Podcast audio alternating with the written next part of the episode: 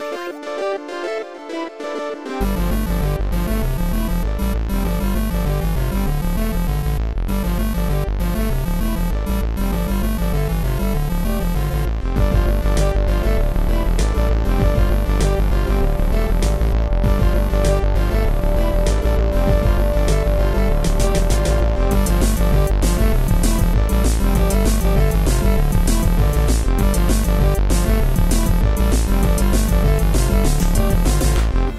Bonsoir à toutes et à tous. Euh, suite au dernier Memory Tracks, on s'est dit qu'on n'allait pas vous laisser partir sans vous proposer une petite liste de jeux à glisser dans vos valises.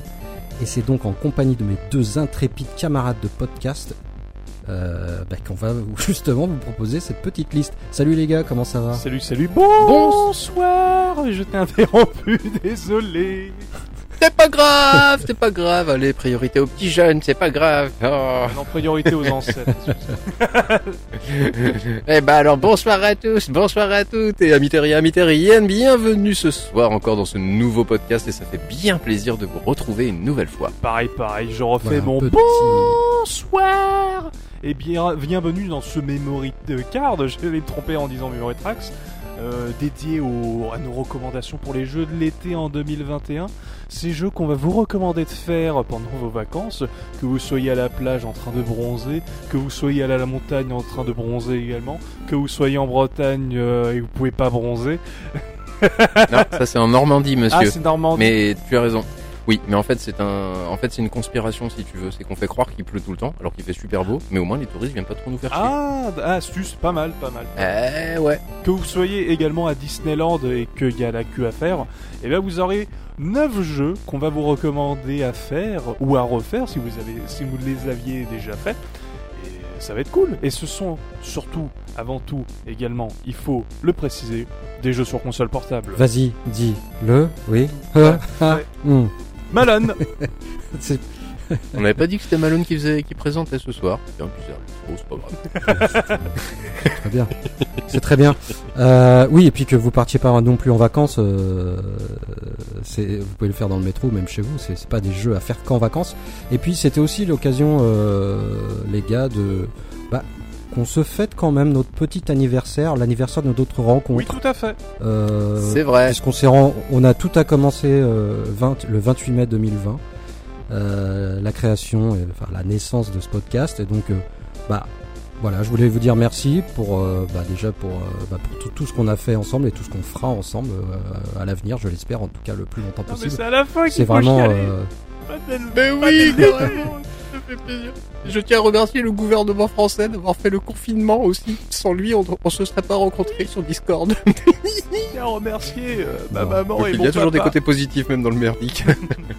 Tout à fait. Je valide pas du tout ce que tu viens de dire.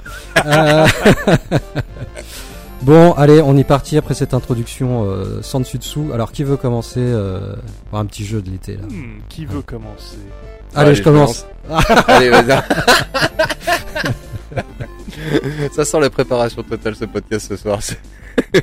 ah, c'est encore une fois, c'est un peu les vacances. Vas-y, bah vas-y, Rincevent, euh, je t'en prie. Allez. Allez, démarrons. Allez, je vais démarrer par ma petite, euh, ma petite console chouchoute du moment, ma petite PS Vita. Oh oui, j'ai beaucoup hésité en fait. Au départ, je voulais, je voulais faire une petite proposition sur des jeux PSP.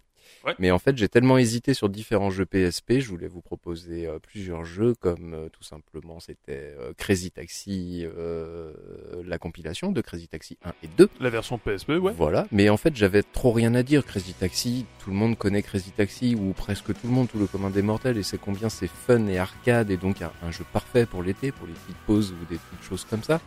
Et en fait, le seul conseil que je voulais donner pour jouer à ce jeu-là, c'était tout bêtement de euh, télécharger la vraie playlist de Crazy Taxi, la compil de Offspring évidemment, et de, de, ainsi pouvoir jouer dans les vraies conditions, puisque quand ils ont fait la, la réédition, ils n'ont pas eu les droits de la musique, mais par contre, ils ont été malins et ils ont euh, fait la possibilité de créer sa propre playlist dans le jeu. Donc, permettant ainsi d'avoir exact euh, les bonnes conditions pour rejouer à ce jeu d'arcade ou découvrir ou redécouvrir ce jeu d'arcade ô combien sympathique, excellentissime et très très bien réalisé sur, euh, sur la PSP. Et en plus, il y a le premier et il y a le deuxième. Qui vous permettra d'apprécier encore plus le premier par rapport aux lacunes du deuxième. Mais bref, ceci était une autre histoire. Mais en Et fait, là, vous remarquerez que Rarzan est un escroc puisqu'il a réussi à caser un quatrième jeu dans la liste des trois jeux qu'on devrait parler. ah Voilà. merde, je me suis fait griller. Et qu'il a tenu deux minutes sur un truc dont il était censé ne, ne rien avoir à dire, quoi. Et qu'il a réussi à tenir deux minutes sur un truc qui avait rien à voir à redire. On t'adore. Eh, vous me remercierez parce que je n'ai fait que deux minutes sur un jeu Sega. Ah, ça fait du bien de le dire. Ah oui. ah. C'est incroyable. Bref, je- Non, je te félicite, je te félicite. merci, merci, merci. Euh, On voit que mes, mes, mes efforts sont récompensés, j'en suis fier. Merci beaucoup. Tout à fait, t'auras le droit à un sucre. Mais en fait, je vais vous proposer un tout autre jeu avec une toute autre euh, expérience, tout simplement, puisque je vais vous proposer l'un des, ce, qui ce que j'appelle moi l'un des meilleurs jeux de la PS Vita, en tout cas celui qui exploite le plus les capacités, les nouvelles capacités tactiles et autres de la PS Vita. Je vais vous parler de Uncharted Golden Abyss. Oh Ok. Notez-le bien, je vais vous parler d'un jeu Sony avec toutes les caricatures et ce que, ce que je trouve moi les défauts d'un jeu Sony, c'est-à-dire un machin dans un couloir avec diverses possibilités, des nouvelles fissures que tu vois pendant les deux premières heures et les huit heures suivantes tu te fais un petit peu chier parce que t'as plus rien de nouveau à te mettre sous la dent. C'est un petit peu les défauts récurrents des jeux Sony, selon moi, cela reste un avis personnel. Mais ce petit Uncharted Golden Abyss, bah, je vous avoue que bah, j'ai bien accroché à ce petit jeu parce que justement elle exploitait, il exploitait vraiment très très bien les petites possibilités du qu'offrait la PS Vita, le- l'écran tactile, l'écran tactile arrière, Le pavé tactile arrière. le pavé tactile, ouais, la caméra. Et franchement, euh, doublé de ça par une réalisation bah, euh, à la Uncharted, hein, un graphisme assez magnifique, euh, c'est bien mis en scène, c'est spectaculaire, c'est un, un bon jeu. J'appelle ça des jeux one shot. Vous savez, ces jeux qu'on fait une fois, qui sont, qui donnent des bonnes claques, mais qui vont pas rester impérissables dans l'esprit non plus. C'est-à-dire, tu le fais une fois, tu retouches pas après. T'es content de l'avoir fait, t'es content de l'avoir, euh, de l'avoir expérimenté, mais c'est pas non plus le jeu sur lequel tu vas revenir tous les ans. Flashback, si tu m'écoutes, je reviens dans un mois.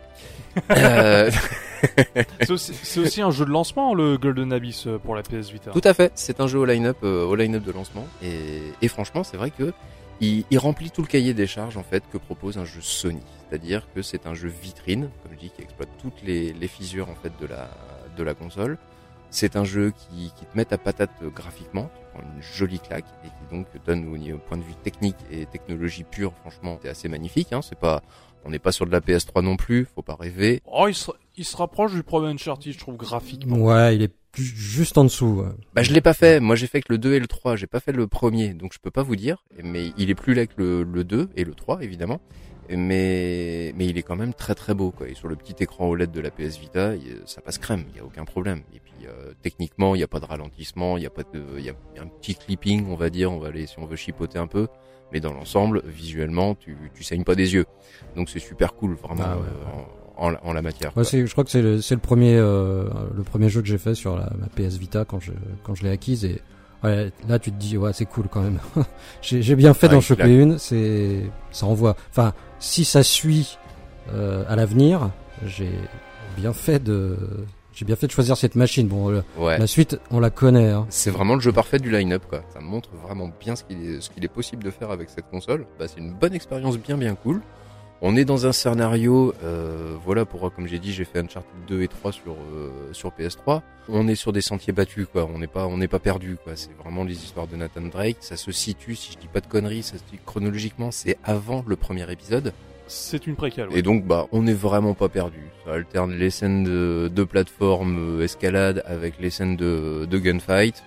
Au niveau de jouabilité, c'est super cool, c'est plutôt fluide, plutôt agréable. La, la, la PS Vita se prend plutôt bien en main en, en la matière. Les petites fissures euh, super sympathiques quand même de, de, de, avec les nouvelles technologies. Notamment la petite anecdote, je crois que je vous en avais déjà parlé, mais j'étais tombé sur le cul. Euh, je vais divulgacher un petit peu, monsieur. Allez, euh, au premier tiers de l'aventure, aventure qui se fait à peu près en une dizaine d'heures. Et en fait, à un moment, on tombe sur un, des parchemins. Et sur les parchemins, en fait, il y a rien d'inscrit. Et il te demande, en fait, tu vois le, le, le parchemin apparaître sur l'écran de la PS Vita, et donc il te demande, euh, bah, euh, exposez-le à la lumière, et ainsi euh, la vérité va se révéler, tu vois, l'énigme à la Indiana Jones totalement conne, quoi.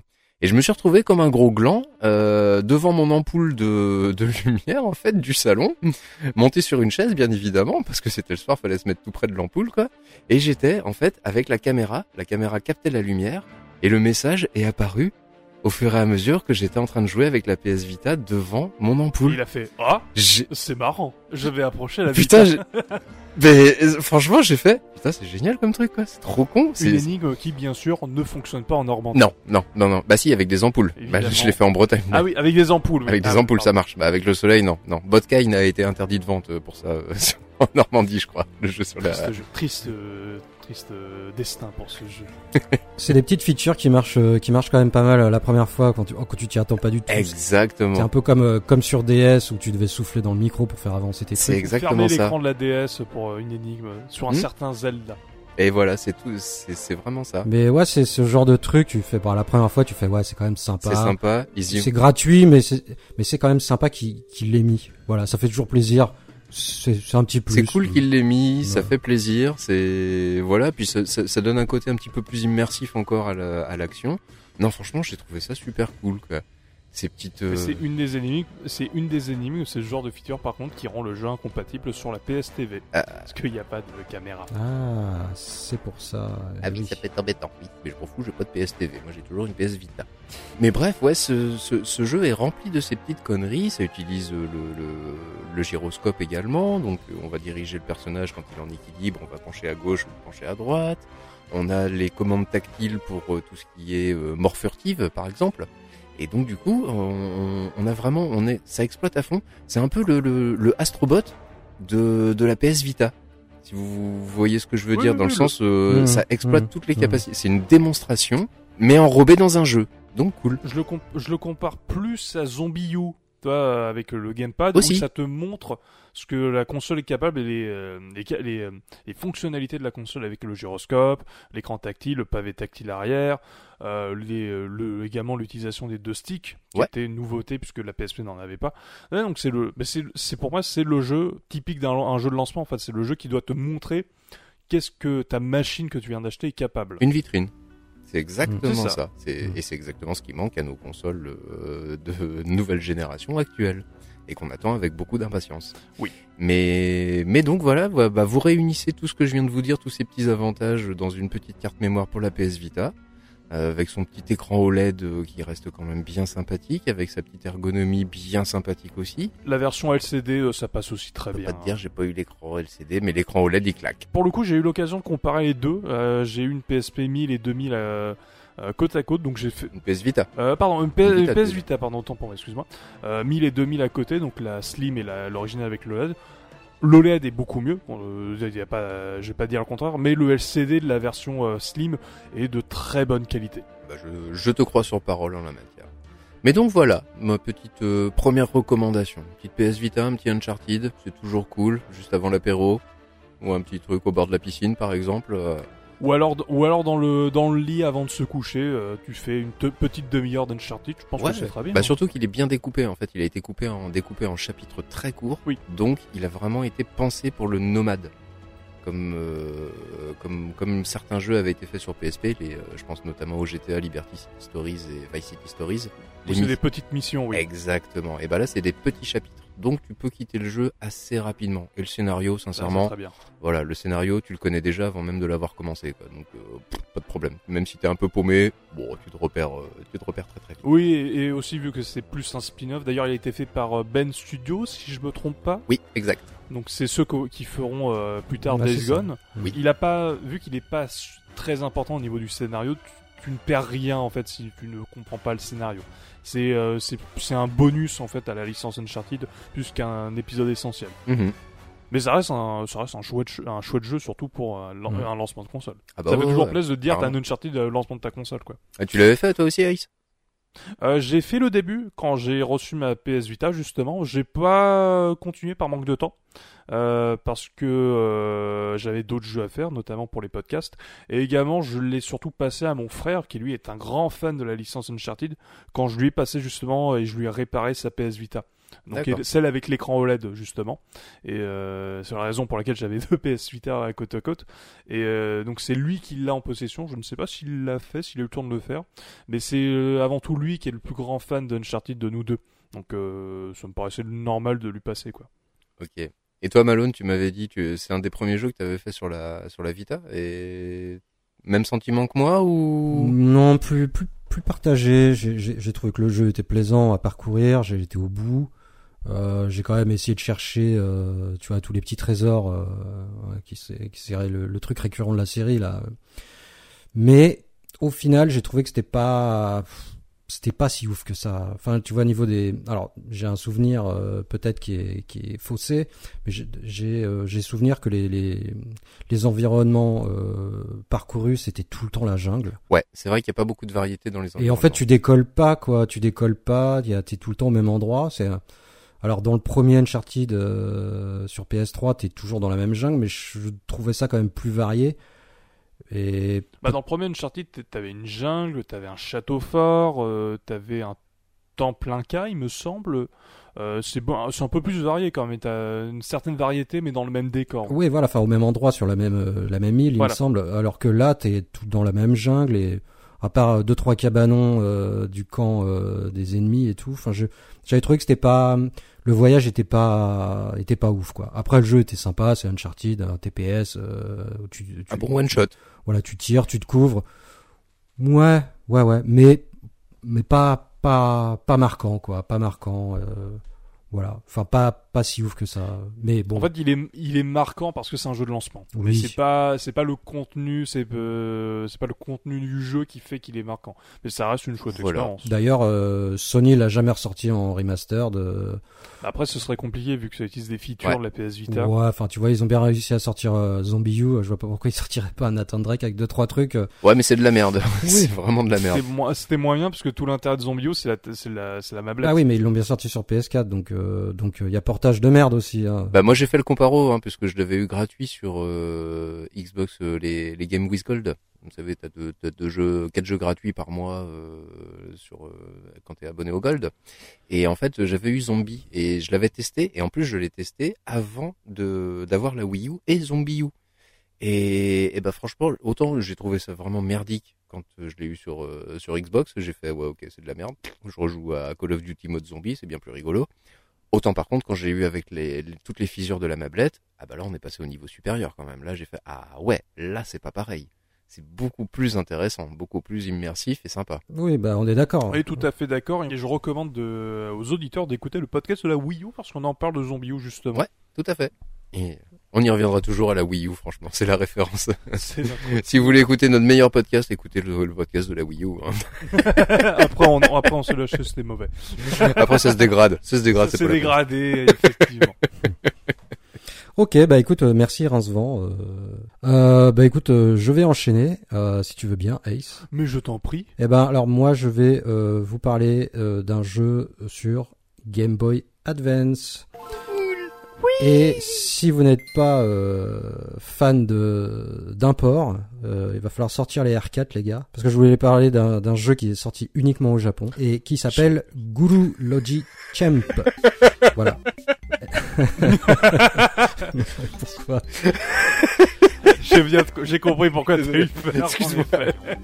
Ah ouais, parce que on, est, on, on explique, c'est que c'est que Reims a, a enfin n'a pas dit le nom du jeu qui- auquel il, il va parler parce qu'on ne sait pas de quoi les autres vont parler, mais il a laissé des indices et j'ai deviné quel était le jeu, mais Malone ne sait pas. non, et je, donc je là, pas- il a- et là, il va te faire une frayeur Reims. Ah ouais. donc ça commence par goût quelque chose. Bon, ok. Goose et nous gobelineux. ok. non, ça compte pas. D'accord.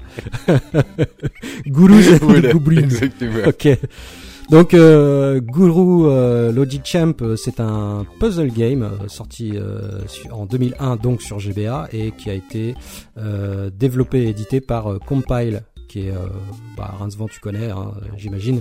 À l'est, euh, Spriggan, euh, Zanak euh, et Puyo Puyo. Voilà. Bah oui, Hein. Puyo Puyo, moi c'est surtout, c'est surtout à Puyo Puyo que je pensais. Oui, oui, Ah ouais, ouais. Bon, Ah bah euh, oui. voilà, on n'a pas les mêmes références, mais Compile, euh, stu- studio historique de ouf. Euh, donc, euh, bah, c'est un jeu que j'aime beaucoup et que j'ai fait, euh, bah, que j'ai fait pendant des vacances. Voilà. Et sur lequel je reviens de temps en temps. Enfin, j'essaye parce que là, je, suis euh, dans les derniers niveaux et je lutte. C'est tellement difficile. Euh, voilà. Donc, je, alors, je vous explique euh, à peu près ce que c'est. Déjà l'histoire. Donc, c'est C'est voilà, en gros, c'est suite à l'arrivée d'un grand méchant qui va envoyer ses petits sbires semer la zizanie dans une ville, la ville des, des champs. Donc ça s'appelle, ils s'appellent tous des champs. Ce sont des des êtres, ça ressemble à des canards. C'est des mi mi canards, mi pingouins, voilà.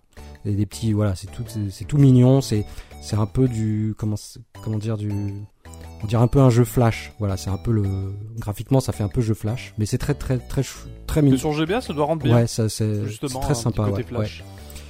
et donc euh, deux valeureux héros qu'on va incarner vont euh, donc alors euh, tenter d'aider euh, les habitants de leur quartier à les sortir de, bah, de leurs problèmes. Alors du coup, les problèmes, euh, rapidement, je vous explique, c'est de n'importe quoi. hein. C'est euh, c'est euh, LOL Japon. Euh, en gros, par exemple, t'as un mec, tu vois un, un mec qui arrive, qui se plie, qui a le ventre plié, qui n'en peut plus, qui va aller aux toilettes et il y a un des, un des sbires du méchant qui a, qui a fermé la porte à clé des toilettes, donc Oh, le salaud. il peut pas ouvrir la porte, voilà, donc il est, il est là, et il va falloir résoudre plein de puzzles pour, euh, bah, pour retrouver la clé et la filer au mec, il va pouvoir ouvrir les, les- enfin les toilettes, et, et euh, voilà, bon, c'est que des trucs comme ça. euh, un D'accord, autre- Donc tu dois un- aider euh, un ville, un- une ville euh, à régler des tu dois problèmes. aider quelques personnages à régler des problèmes, mais c'est que des trucs complètement euh, saugrenus et farfelus comme ça. Ça, ça, ça- ça rappelle un petit peu, j'allais dire un humour à la WarioWare. Euh, Ouais, tu vois, l'humour, On n'est pas loin. un humour pipi caca quoi. Oui, je pensais à ça aussi. C'est exactement, bah ouais, on est tout à fait là-dedans. Mais comment ça se joue? Parce que je ne fais pas le rapprochement entre les mini-jeux et le, ce scénario ô combien Alors, euh, alors, ça, euh, développé. Euh, alors On va enfin savoir comment on fait ton caca donc en jeu vidéo. Ça va être formidable. Voilà, ça c'était c'était pour situer l'ambiance, voilà. euh.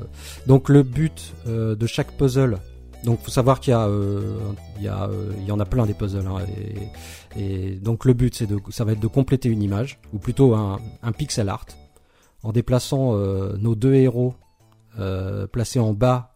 Euh, ça va être compliqué à expliquer hein, en podcast. ça hein. se rapproche à un Picross. Euh... Ouais, non, c'est pas ouf. Picross, mais pas vraiment.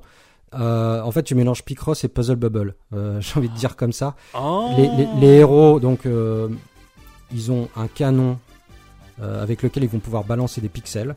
D'accord. Et, et, euh, et tu vas euh, devoir euh, bah, compléter une image. Tu donc, dois euh, reproduire un dessin, si je comprends. Je regarde un petit ouais. peu les images sur internet. En fait, tu as un... tu dois Alors, reproduire un alors, dessin. envoie-moi les images parce que moi j'essaie. En fait, dans, de la description de Malone, donc en gros, c'est tes héros sont en bas, Euh, en bas de l'écran. T'as une image. T'envoies les. Va sur Google et tu tapes image. Oui, mais j'ai pas compris ce qu'il a dit. J'ai pas compris le nom du jeu. Moi, j'ai compris gueule gueule gueule gueule. Bon, alors, att- attends, je reprends. Donc, en déplaçant nos héros euh, qui sont placés en bas du plateau, voilà, le, dessin à reconstituer est sur un plateau quadrillé euh, constitué de pixels. Donc, il y a on va dire qu'il y a comme des pixels morts. Et euh, à la façon de, Puzzle Bubble, comme je disais, on va pouvoir faire bouger ces deux personnages de droite à gauche pour diriger son canon qu'on va et tirer pour remplacer les, pour, pour se placer sur des pixels morts. D'accord. Euh, donc le, canon a la possibilité de balancer des pixels ou de les aspirer au cas où on se soit mal placé. Ou alors on va les placer euh, pour pouvoir se faire un mur euh, et pouvoir... en fait ça réagit, il y a, vraiment une physique très classique, c'est-à-dire que si t'as pas de mur, ton pixel va, va atterrir dans le vide. Voilà, donc tu peux placer un mur de pixels. Euh, et ah oui, chose d'importante que j'ai pas dite, c'est que le plateau on peut être pivoté avec les gâchettes L et R. Donc on peut le tourner à 360 degrés. Les personnages restent en bas, en bas, et toi tu peux tourner ton plateau euh, à 360, 360 degrés. Donc il y a plein de combinaisons à trouver euh, pour reformer ces, ces, bah, ces, ces images pixel art. Est-ce que vous avez à peu près compris le truc là? Je pense avoir compris, oui. Euh, sans avoir vu d'image du jeu pour le coup. Oui, c'est- c'est c'est très compliqué à expliquer en podcast hein, comme ça. Tu dois reproduire. En fait, tu dois reproduire un dessin Ouais, simplement. art ouais. dans une maniabilité un petit peu entre Puzzle Bubble et euh, comme c'est que gauche droite, on va dire Space Invaders quoi. Ouais, c'est ouais, Et en plus, la possibilité de faire pivoter ton ton tableau. c'est ça, exactement. Ouais, ouais, ouais, ouais. Ok, ouais, je, je, je comprends tout à fait quoi. Mais c'est quoi le, le comment dire le challenge du jeu Parce que je suppose qu'il y a des choses, des choses, que- des coûts limités, des trucs que tu peux pas reproduire. C'est Non, tu n'as pas de coût limité. Tu as un timer, euh, mais ça c'est pour battre des, des records parce que tu n'es pas limité dans le temps au final. tu as un nombre de, de tu as un nombre de, de, de pixels, de cubes euh, qu'on te donne au départ, Ouais. et donc avec ces, ce nombre, euh, bah tu dois euh, bah tu dois finir le dessin. Voilà, mais en général on te donne 9, euh, 9 cubes, tu as 9 cases à remplir. Mais c'est-à-dire que tu vas utiliser les 9 cubes euh, pour pour placer euh, pour te te placer euh, faire des murs par exemple. Et une fois que tu auras placé ton pion, tu pourras reprendre les autres pour en- pour replacer les nouveaux les, les suivants. vois? D'accord. En fait, tu peux tu joues comme tu veux avec ces pixels. À la fin, il faut que tout soit euh, placé, en fait. Et, euh, et évidemment, les formes vont devenir euh, de plus en plus complexes à compléter au fur et à mesure. Il y a euh, 12 stages. et Il y a 335 puzzles en tout dans le jeu. Mhm. Euh, Ouais. Sachant que t'as, euh, le level 1 propose 10 puzzles, donc ils sont relativement simples. Le level euh, 9 en propose 30 puzzles. Ouais. Euh, non, 40 puzzles, pardon. Euh, voilà, donc ça dépend. Euh, plus c'est dur, plus il y a de puzzles et plus ils sont compliqués.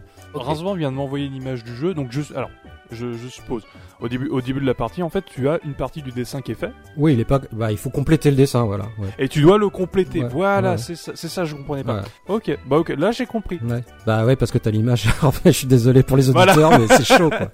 Mais, mais voilà, donc, euh, euh, donc il y a un mode de battle. Si vous avez un câble Link. Euh, dans lequel vous pouvez faire des, des, des, des combats, il faut, bon, c'est le premier qui finit son puzzle à gagner, voilà, c'est pourquoi pas. Et tu peux envoyer des trucs à l'adversaire ou? Non, non, non, non, non, je crois pas. Enfin, j'ai jamais essayé. Moi, j'ai vu ça et euh, je crois qu'il y a, t'as besoin que d'une cartouche. Alors, je sais pas si la, la R4 euh, te permet de, fait comme s'il y avait qu'une seule cartouche. Euh, Il me semble que oui, mm. mais je peux me tromper. Peux faire en sorte que, je pense. Voilà, bah, ouais, non, mais je savais que j'étais un peu parti dans un truc un peu compliqué, euh, mais en tout cas, c'est un chouette jeu, euh, hyper addictif et euh, voilà, je je vous recommande, euh, bah, je vous le recommande. Voilà, c'est un puzzle game pas prise de tête. Alors voilà, moi j'ai réussi à débloquer 183 euh, puzzles sur 335 et là je suis au level 9, 10 et euh, je galère, mais laisse tomber quoi. C'est mais comme t'as pas de limite de temps et tu peux revenir et c'est vraiment t'as le temps quoi t'essayes ton puzzle et puis ça marche pas bah tu, tu laisses tomber enfin voilà tu, tu reviendras dessus ou tu peux y passer une heure cinq heures ou, ou dix minutes voilà mais Après, c'est la course au challenge, quoi. C'est toi qui te challenge au niveau time ou euh, des trucs comme ça, quoi. Il y a un classement, je suppose. Enfin. euh, bon il y a un classement de temps oui ça c'est une tu bats des records euh, enfin tes propres records euh, Mhm. voilà mais euh, non bah déjà le challenge c'est de finir le jeu et je te dis que c'est chaud quoi moi j'aimerais tellement le finir il paraît qu'il y a un tu débloques un jeu un mini jeu quand tu finis le jeu complètement et euh, j'en suis loin j'en suis très très loin mais au moins je dirais jusqu'au level euh, allez level 8 level 9 j'ai fait tous les puzzles euh, à 100% euh, bon, il y en a certains je me suis un peu je me suis un peu arraché les cheveux mais ben voilà c'est un chouette puzzle game dans une ambiance très nippon n'importe quoi voilà c'est un truc c'est un truc très cool voilà j'ai vu. Rappelle le nom du jeu pour nos auditeurs en le prononçant lentement, de manière à ce qu'il. Guru Logi Champ Et alors ça se pro- c'est c'est c'est Guru parce que le L se prononce Gru. euh, le R se prononce L au Japon mais c'est alors Guru Logi Champ voilà Voilà. Et euh, vous verrez euh, nos commentaires associés à une image. Vous allez tout comprendre d'un coup et vous allez faire. Oh, c'est génial comme jeu. c'est trop bien. Et, et ça a l'air très cool en vrai. Ouais. Et le, et, euh, le, et le côté euh, flash, comme tu le dis, bah, ça passe très bien sur un, un écran de GBA des, des, des images que je vois. Dommage qu'il n'a pas été euh, euh, vendu en Europe. Il aurait, pu, il aurait pu avoir un petit succès. Euh, en, alter- en, Ouais, je en- en pense. une alternative au Picross justement, je trouve qu'il se rapproche un peu du Picross, sauf que là au lieu de faire euh, en gros du calcul mathématique, euh, tu fais euh, tu fais plus de la de la logique de comment tu places tes blocs.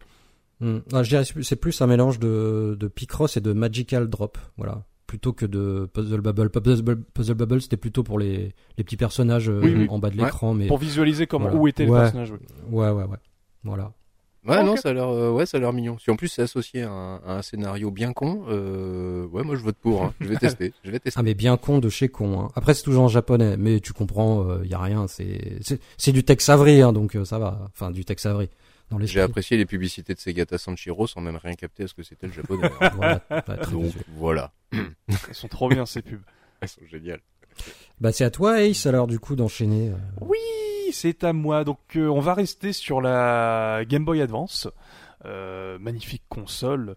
Et on va parler euh, d'un des meilleurs jeux de la Game Boy Advance, mais également un des jeux un peu oubliés d'une grande licence de l'histoire du jeu vidéo. Kingdom Hearts. non, non, ce sera, ce ne sera, et non, ce ne sera pas ni Kingdom Hearts ni Ratatouille. Merci d'avoir placé Ah, Ratatouille, je l'avais oublié dans les deux derniers podcasts. oui, c'est Voilà, vrai. merci, ça me fait plaisir qu'on en pense encore à ce jeu. Euh, non, c'est euh, c'est un Zelda. Ah, C'est quel- oui. Lequel ça peut être Minish Cap. Oh, C'est The Minish The Cap. Minish oui. Cap. Évidemment. Bah, parler de Link évidemment. to the Past, mais euh, c'est plus un jeu Super Nintendo, même si le portage GBA est super cool. Euh, je le recommande. Mais non, j'avais envie de parler de The Minish Cap, qui pour le coup sera mon jeu, euh, à titre personnel, mon jeu de l'été, puisque je suis en train de le refaire. Et surtout, je ne l'avais jamais fini quand j'étais enfant. Euh, J'étais toujours bloqué euh, au moment du Mhm. deuxième donjon, et je viens de le dépasser, donc je suis content. Donc, euh, bah, Zelda Minish Cap, il est sorti en novembre 2004. Il a été euh, co-développé euh, par Capcom et le studio Flagship. Est-ce que vous connaissez le studio Flagship, messieurs? Ça me dit rien comme ça, non Non, non. De nom seulement, mais sans, Mm. sans donner un titre dessus. En gros, pour faire simple, Flagship, c'est un studio commun entre Nintendo et Capcom euh, qui a été ouvert en 97. Donc c'est un studio où tu as des, des développeurs et des, euh, et des euh, producteurs des deux, des deux compagnies qui se, re- qui se sont retrouvés dans une seule compagnie euh, commune pour en fait développer des jeux et développer des scénarios pour des jeux de Capcom et Nintendo. D'accord. Ils ont notamment fait les Zelda Oracle sur euh, Game Boy Color. Euh, des jeux que je n'ai pas fait mais qui euh, sont réputés comme étant des perles cachées de la licence et des- de la Game Boy Color pour le coup. Et c'est également eux qui s'étaient occupés du remake d'A Link to the Past sur GBA. Euh, ils ont également bossé sur des jeux Kirby sur GBA et DS. Et le studio s'est fer- euh, a fermé en 2007 et les employés sont revenus chez Capcom. Donc euh, c'est un studio qui a vécu 10 ans mais qui a quand même marqué l'histoire des consoles portables et également de la licence Resident Evil puisqu'ils ont, ils sont occupés du scénario de Resident Evil 2 si j'ai bien lu. Euh, parce que malheureusement il y a très peu d'infos sur ce, ce studio. Euh, donc c'est c'est un ce serait intéressant de me de se renseigner un peu plus en profondeur. Donc euh, Minish Cap il fait partie de pour- oui pour, pour reparler de Minish Cap. Ah non, non, non, c'était par rapport à ce que t'as dit avant, pardon. Oui oui, mais c'est surtout que j'ai vraiment pas c'est par manque de temps que j'ai pas pas pu me renseigner plus et surtout que on est dans un memory card et donc on va pas on va éviter d'être trop long. Voilà. Déjà qu'ils préparent rien à l'origine, alors dans un mémoire. Eh ben, c'est bon. C'est bien. J'ai- J'ai préparé des trucs, je vous emmerde. Donc, je disais, Minish Cap, mais il fait partie de la trilogie, la trilogie Force World. Donc avec Force World et Force World Adventure. Et c'en est ses origines. Donc je vous fais un petit peu rapidement le plot. En fait, ça se déroule dans le royaume d'Hyrule. C'est étonnant. Euh, c'est- Bizarre. C'est étonnant. Et donc ça se déroule au moment d'un tournoi qui a lieu tous les 100 ans et qui fait en fait l'ouverture de la porte entre le monde des hommes et celui des Minish. Les Minish, qu'est-ce que c'est? Bah, C'est des créatures minuscules qui ont sauvé le royaume des ténèbres en offrant aux héros des hommes une lumière d'or et une épée. J'ai pas du tout repompé, Wikipédia pour ça. Je pensais que tu lisais la boîte, de, la quatrième de couverture de la boîte. Non, j'ai pas la boîte, j'ai que la cartouche. C'est une, vraie cartouche pour le coup, donc je suis assez content de l'avoir toujours. Et donc, le gagnant du tournoi, il gagne une épée forgée pour euh, l'occasion, pour le gagnant, et également le droit de voir l'épée de la légende qui scelle un coffre mystérieux. Et donc, au moment que le jeu commence, bah, il y a le tournoi qui est fait. Le tournoi est remporté par un certain Vaati, qui est un mage qui ne vient pas du royaume d'Hyrule. Sauf que le problème, c'est que Vaati, c'est un peu un connard, et il décide de briser le seau qui, re- qui euh, scellait en fait le coffre qui en fait, refermer les ténèbres qui se- s'échappent dans Hyrule. Oh mon dieu, c'est la merde. C'est incroyable. Oh non Et en fait, parce qu'il il cherche, il cherche la force, c'est le vrai nom du truc qu'il recherche, qui est une source de magie inépuisable. Et donc, euh, t'as Zelda qui se fait pétrifier en plus, parce que c'est un connard, faut pas déconner. Euh, ce cher Vati, lui, il sait, il sait faire des trucs comparé à Ganondorf. Voilà, ça c'est dit. Donc, le, là, donc t'as Link, qui est le, le meilleur, qui est le meilleur ami de Zelda dans cette aventure, qui est le fils, euh, qui est le petit-fils d'un forgeron, donc le forgeron qui aura formé euh, une épée pour l'occasion. Il doit sauver la princesse Zelda et le royaume d'Hyrule et retrouver Vaati. Et pour cela, il doit retrouver les quatre éléments pour reforger l'épée Minish, qui deviendra la Force Ward. C'est incroyable, n'est-ce pas? Je résume trop bien les scénarios. Et il C'est sera aidé J'adore lire les trucs que je... re- Il sera aidé en fait par Excello qui est un chapeau. Et oui, parce que Link il avait pas de chapeau au début. Et donc fallait bien lui en trouver un. Qui lui permet en fait d'accéder au monde des Minish. Donc de rétrécir et de, de pouvoir en fait euh, aller dans des lieux qui ne pouvaient pas aller avec sa taille normale. Ça c'est marrant, Excello il me fait penser un peu au, au personnage de de Guru Champ. Non? C'est un peu le même. Parce que c'est un canard, c'est ça? Ouais. ah, c'est bien fait. Excello, il est très. En plus, Excello, il est vraiment très drôle parce que c'est. euh, Au début, c'est vraiment un gros connard qui t'insulte. Oui. Je suis d'accord. Franchement, il est très très rigolo. Je l'ai fait et il est très très marrant. Ah mais il est fantastique. Et donc euh, donc Minish Cap c'est quoi au final? Bah, C'est un Zelda en 2D qui re- qui est un peu un mélange de Link's Awakening et de Link to the Past en fait dans son dans sa manière de fonctionner puisque en fait t'as une carte qui est assez petite pour le coup qui est plus proche de la ouais, j'allais dire de l'île de Coqueline mais dans dans le sens où c'est euh, compact. Et en fait tu dois te balader aux quatre coins du royaume d'Hyrule pour récupérer les quatre éléments. Et le jeu est mortel parce que déjà l'ambiance est incroyable. C'est euh, le Cara design de The Wind Waker. Oui. Donc très très cel shading et le jeu est juste magnifique pour de la GBA. Ouais, splendide. L'OST, l'OST, elle est juste, c'est une des meilleures OST de la Game Boy Advance. Je pense qu'on est euh, d'accord pour le dire. On est d'accord. Euh, je, je peux, me- ne se prononce pas, mais je vous crois sur parole. Ne se prononce pas. Non, elle déboîte. Ah non, c'est surtout que on- une, des, cri- une des critiques de la GBA, c'est que bah, le son de la GBA, il est un peu, euh, il Ouais, il crache en fait vachement. Il est pas, Ouais. il est, il est pas, il est pas, il est pas réputé pour être ouf. Et cette Il BO, n'est pas cristallin. Voilà, mais cette, et par contre, cette BO, elle utilise les capacités sonores de la GBA, mais à la perfection, les musiques sont juste incroyables. Et, euh, et surtout, ce qui est trop bien, c'est que l'aventure, en fait, elle se fait assez naturellement, en fait. C'est pas, c'est pas trop compliqué. C'est, euh, c'est la difficulté est super cool. Euh, Il y a une, quête annexe qui est super sympa, qui est la quête des, euh, des médaillons de bonheur, où en fait tu as une moitié de médaillons, et quand tu parles à des PNJ, en fait tu peux les réunifier parce qu'ils ont une, autre partie de médaillons et ça t'ouvre des accès secondaires, des coffres, des, euh, pièces cachées en fait pour, t'apporter des bonus. Et en fait c'est comme ça que le jeu fonctionne puisque tu as un hub central qui est la citadelle d'Hyrule en fait, qui a une musique, qui a une des meilleures musiques en plus du jeu, c'est trop bien. Et en fait tu y retournes, tu as des magasins qui sont fermés, qui, qui s'ouvrent en fonction de, du moment où tu es dans l'aventure. Et ce jeu en fait c'est un, peu dans, dans, son, euh, dans son rythme, c'est un peu un major à masque mais positif. où t'as pas, le- pas le côté euh, dépressif euh, du jeu où t'as envie de, de tirer une balle parce que bah, t'as plus que 3 jours et que ah, putain il me reste plus qu'une heure, bon bah je retourne dans le temps et je laisse euh, cette version de, de la réalité crever. Euh, non, là c'est cool, c'est genre. Oh bah écoute, euh, j'ai des médaillons, bah, je vais voir les PNJ, j'ai le temps. Oh Zelda est pétrifiée, oh c'est pas très grave, elle peut attendre une heure. c'est un peu cette ambiance là très positif et c'est ce que j'adore dans les. Le, Oui. le jeu t'incite énormément à faire patienter Zelda euh, pétrifié parce que euh, je, je dirais pas t'as un côté Metroid, Metroidvania dans ce jeu-là, dans le sens Oui. où le, de- le Oui, fait je- d'acquérir le pouvoir de rétrécir, euh, ça va, ça va t'offrir, t'ouvrir plein de possibilités que t'as vu au début de ton aventure. T'as fait tiens par là on peut passer, par là on peut passer, mais je peux pas passer pour l'instant parce que euh, je suis trop grand. Et là d'un coup tu, Donc tu, tu, tu continues l'aventure principale. Voilà. Tu dis bah tant que je peux pas. Là tu, dé- tu débloques un nouvel item et tu fais ah mais avec cet item je peux aller c'est là. ça, Et bah j'y c'est vais. ça. C'est trop bien. C'est vraiment super bien fait pour ça. Et au contraire, moi je suis pas très Metroidvania, refaire les mêmes niveaux parce que tu as eu un nouveau pouvoir pour débloquer un gadget. Et bah là sur Zelda, euh, sur ce Zelda là en tout cas, et bah c'est passé comme une lettre à la poste. Je sais pas si dans tous bien, les autres Zelda c'est pareil, mais dans celui-là en tout cas ça m'a beaucoup plu et j'ai adoré re- re- revenir sur mes pas pour pouvoir trouver tout le reste. J'ai pas fait assez, j'ai pas fini assez de Zelda pour te dire. J'ai fini Twilight Princess, c'est assez linéaire. T'as euh, deux trois moments, tu reviens sur tes pas, mais pas plus.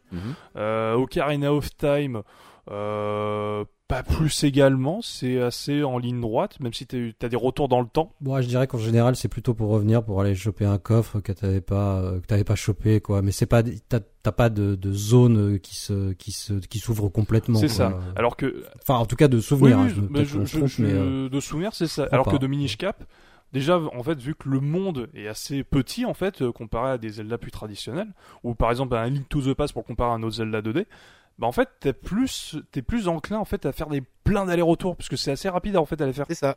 Tu peux aller de zone à zone assez rapidement, et c'est ça qui rend le jeu vraiment cool en fait. Et euh, en plus, le, le, le- les systèmes de combat là qui reprend plus euh, Link's Awakening avec euh, le fait que ton bouton A et ton bouton B sont assignables aux objets que tu récupères. Donc ça te permet de créer des combinaisons en fait quand tu explores la map. Et euh, non, bah, le, jeu en fait il est, super. c'est euh, et c'est ce que j'adore avec la licence Zelda, c'est que ça peut être tout et son inverse. Ça peut, en fait, ça peut être une fable en fait euh, épique, un peu à la, Twilight Princess. Ça peut être un conte plus enfantin à la Wind Waker. Ça peut être des maps gigantesques comme Breath of the Wild, ou alors un monde beaucoup plus petit comme Minish Cap là pour le coup. Ça peut être tout et son inverse, et c'est ça que j'adore avec la licence Zelda. C'est que si t'as une- un côté de Zelda que t'aimes pas, par exemple, moi le côté Ketanex, je suis pas très fan. Bah, euh, la- ce qui est le Majora Mask pour, euh, qui est vraiment un jeu fait pour les Ketanex, bah c'est pas grave, j'ai- d'autres Zelda qui sont pas axés dans, euh, dans ce genre-là, et euh, je peux varier, et c'est ça qui est trop bien avec la licence. Euh, Malone, est-ce que tu avais fait euh, de Minish Cap? Parce que bon, Rincevent, tu l'as fait. Ouais, je l'ai, euh, alors je l'ai commencé, je l'ai pas fini. Euh, je l'avais commencé il y a longtemps, hein, et j'ai ja- jamais fini et euh, c'est un jeu que bah, je compte. Tiens bah, écoute, tu sais quoi? Oui, Bah, pendant pendant mes 15 jours de vacances, Oh bah, oui. je crois que je vais faire celui-là. Voilà. je te Je crois conseille. que je vais l'emmener, je vais le mettre, je vais le mettre dans ma valise. Voilà. Eh ben, ça me fait plaisir, parce que sache que c'est également mon jeu de l'été pour le Ah bah voilà, bah comme ça on pourra s'appeler et se dire ah t'en es où et. Bah, t'es- vachement plus loin Ah, t'en es où, toi? Ah, Pour te dire, moi, je suis au deuxième. J'ai fini le deuxième donjon. je je- J'essaie de, de- de rentrer dans le troisième. Mm. Bah, moi je sais plus où j'en étais mais je, je vais reprendre depuis le début hein, parce que je me souviens absolument de rien. Juste qu'il était très beau et en effet que il y avait écrit Capcom et Bah, waouh. Je vous accompagnerai par la pensée parce que je l'ai fait aussi pendant un été Mm. ce jeu-là. Ah, donc voilà, tout, c'est euh, un jeu parfait pour l'été. On est d'accord. Bah voilà, moi c'est tout ce que j'avais à dire en vrai pour le jeu. Euh, donc euh, faites-le. Euh, et c'est parfait, euh, c'est un jeu parfait pour l'été, hein, tout simplement. Voilà, voilà. Ok, bah, mer- merci beaucoup, euh, merci à toi Ace. Euh, et ben vas-y, bah, Ra- Rincevent, c'est à, c'est à ton tour. On t'écoute. Bah écoutez, on est bien sur Game Boy Advance. Bah on va rester un Ah, petit peu sur Game Boy. Advance encore. Oui. Franchement, est-ce qu'on n'oserait pas dire que cette console quand même, elle est vachement bien cette petite console de folie? Moi j'adore cette machine quoi. Là, euh, pour le jeu dont je... Elle est quand même sympa. elle est plus que Ça sympa. faisait longtemps. Sincèrement, Ça faisait longtemps. je l'ai remise en route là pour euh, pour me remettre un petit peu dans le jeu dont je vais vous parler euh, tout de suite quoi. Et rien qu'un truc, ça fait, euh, elle, elle a elle a quel âge cette console? 15 ans? Elle, va- elle va- elle a 20 ans. 20 ans Au moins 20 ans, ouais. ouais. 2020, 2000 2001. J'ai jamais rien changé sur cette console, c'est la version SP que j'ai. J'ai jamais rien changé dessus, ni la batterie, ni quoi que ce soit. Il y a toujours de l'autonomie sur la batterie. Elle recharge comme je veux. Elle, euh, elle ingère les jeux comme bon me semble.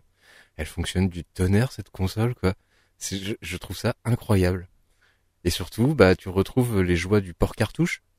Tu vois, tu mets la tu mets la cartouche, tu appuies sur on et ça démarre. C'est pas, c'est pas installation, mise en route. Vous avez plus de piles dans votre manette? Ah merde. Tu vois, c'est, il faut vivre avec son temps, mon bon monsieur. Vous nous parlez de choses qui ont 20 ans, évidemment. ah bah ouais, Il bah, ne reste que 3 jours dans le Game Pass. Voulez-vous Eh renouveler? oui, c'est un petit peu ça. Et, et, et franchement, bah ça fait du bien de jouer sur, sur la Game Boy Advance pour ça quoi. Oh là là, c'est simple, quatre boutons, Oui. rien de Pour plus moi, il con. lui manque juste le, le rétroéclairage. C'est tout. Bah sur la SP, moi je l'ai. Sur la SP, je l'ai. Ah ouais. Moi, j'ai une, une panda, euh, enfin le modèle panda, là, ce, ce que vous appelez panda. Moi j'ai un Game Boy Player. Ah bah voilà, c'est bon pour les vacances. J'ai joué sur la télé 4K. Puis Ouais. ça- Ouais, ça au peut bord se- de la piscine, j'ai mis la télé 4K, vas-y. J'ai mis la télé Je suis bien. 4K. Puis ça peut. Je trouve je trouve bien. Sinon, au pire, ça peut se modder maintenant les, euh, les Game Boy Advance. Oui, oui, ça se mode très Ça se mode facilement. Super facilement. Bah, je- je- mais, mais pas pour moi parce que ouais, je l'ai déjà raconté dans un autre podcast. Bon alors, tu veux nous parler de quel jeu sur GBA Et bah, je vais vous parler de tout simplement un jeu au titre euh, totalement imprononçable que beaucoup de gens connaissent, mais beaucoup de gens ne connaissent pas non plus et qui l'ont souvent croisé dans les bacs à soldes à 90 centimes. C'est mon cas. Et je vais vous parler d'un super jeu qui s'appelle Kulu Kulu Kulu Rin. Tout à fait. Ah ouais, je comprends pourquoi t'as flippé tout à l'heure. Est-ce que vous connaissez ce petit jeu? Oui, oui, je connais. ouais. Oui, je- alors je n'y ai jamais joué, mais je connais le jeu, oui. Je, je connais son concept, son gameplay, oui. Eh ben, je peux que vous conseiller de jouer à ce jeu-là. C'est le jeu le plus couillon de la terre, le plus, le but le plus simple qui soit. Tout le monde comprend, ça va très vite. Et puis, je, euh, facile à comprendre, difficile à maîtriser. C'est vraiment l'archétype total de ce, de ce Ouais, par contre, euh, c'est c'est le genre de truc, t'as vite envie de balancer ta GBA dans la piscine parce que t'es un peu vénère. ça peut, ça peut malheureusement arriver. Surtout que tu as ce côté, en fait, j'y suis arrivé, mais je sais que je peux mieux faire, qui va très très vite te chatouiller les doigts et l'esprit, et là, ça, comme je dis, là, tu ouvres la porte des enfers. C'est assez incroyable, en fait. Donc, Kourou, Kourou, Kourou, euh, merde. Kourou, Kourou, Kourourine, j'arrive jamais à Kourou, le prononcer. Kourou, Kourourine. Kourou. Je- Euh, Kulu Kulu Kululine. Kourou, Kourou, Voilà, c'est plus facile en japonais. C'est- C'est c'est vrai en plus en le faisant avec euh, un, un côté japonais, c'est beaucoup plus facile. Donc c'est un jeu de réflexion en fait. où on, en fait on te demande de franchir un parcours d'obstacles, un parcours prédéfini en fait, à bord d'un hélicoptère. Façon mini-golf un peu. Façon mini-golf, tout à fait, c'est ça. Son mini-golf, oui. C'est oui, il y a tout Pas à fait le principe du mini-golf, sauf que tu incarnes donc Kororine, un jeune petit oiseau bleu, qui donc est à bord d'un hélicoptère. Donc déjà essayer de me faire comprendre pourquoi un oiseau se met dans un hélicoptère, c'est pas censé voler par défaut un oiseau Non, bon, c'est pas grave. Les autruches, ça vole pas. Ouais, mais vu la gueule de Kororine, non plus. ouais, mais vu la tronche de Kororine, il a ni la tronche d'une autruche et encore moins d'une C'est plutôt un piaf. C'est un curieux mélange. euh, je- ne se prononce pas. Les dodos, ça volait pas. C'est un dodo. c'est le dernier dodo de son espèce. C'est peut-être ça, c'est peut-être ça. En tout cas, c'est un oiseau feignasse vu qu'il est équipé d'un hélicoptère pour voler. voilà. Et en fait, lors d'une promenade, eh ben, les dix frères et sœurs de Kororine, eh ben, ils ont disparu. Oh là là, ils se sont égarés. Et donc, la maman de Kororine lui a demandé d'aller les chercher à bord de son hélicoptère, qui s'appelle l'Élérine. À travers, donc, des différentes régions, différents pays exotiques, etc. Et donc, différents parcours. Donc voilà le petit scénario du jeu, un scénario totalement basique. Concrètement, comment ça se passe à l'écran? Bah, C'est très simple. Vous avez un parcours prédéfini avec des rebords et des petits virages et des rétrécissements et un point de départ, un point d'arrivée. Et vous êtes à bord donc d'un hélicoptère. Mais cet hélicoptère est représenté simplement par un bâton qui tourne sur lui-même. C'est vu de dessus. hein. Vu- En vue du dessus, tout à fait. C'est quand même, il est quand même très mal foutu c'est- cet hélicoptère. hein. Ouais, c'est de la. c'est- C'est un peu de la merde. Bah disons, oh, il est quand même, il est quand même costaud parce qu'il faut quand même se taper les murs trois fois pour qu'il se crache définitivement. Donc il est quand même assez costaud. C'est précis. C'est précis, mais il a une tendance à se flinguer paradoxalement assez rapidement parce que quand tu te payes un crash, généralement tout part en cacahuète et les deux crashs suivants sont arrivent très rapidement et te sont fatals direct. Et c'est assez phénoménal en la matière parce qu'il y a toute une, une rythmique, un timing et comme je le dis, qui viennent en plus par-dessus ça se s'additionner à une envie de faire mieux en termes de temps, parce que c'est une course au chronomètre hein, que l'on fait tout simplement. hein. On se bat contre soi-même, pas plus que ça. Et mais le jeu est très facile à comprendre. On pige extrêmement vite comment ça fonctionne. Il y a des petites fissures, genre un ressort qui va te permettre de changer le sens de rotation de ton de ton hélicoptère, mais ça va vraiment pas plus loin. Et à partir de là, une fois que tu as compris cette physique, tu as compris le maniement, la, la, sensibilité du maniement, et bah tout va tout seul. Donc le but, c'est d'amener son hélicoptère d'un point de départ à un point d'arrivée, et en sachant que l'hélicoptère, on voit les hélices, grosso modo, sans arrêt, qui tournent non-stop, dans un sens ou dans un autre, en fonction de ce que, comment on interagit avec le décor. Et donc le but, c'est de passer tous les obstacles, c'est-à-dire les rétrécissements, les virages à 180 degrés qui vont vers le bas ou qui vont vers le haut, ou au contraire une alternance de différents ressorts qui vont te faire aller dans un sens, et puis ensuite tout de suite dans un autre, mais le tout dans la même ligne droite. Et donc il y a un petit timing à prendre et il y a une, vitesse en fait, as la possibilité d'accélérer en appuyant sur A ou B.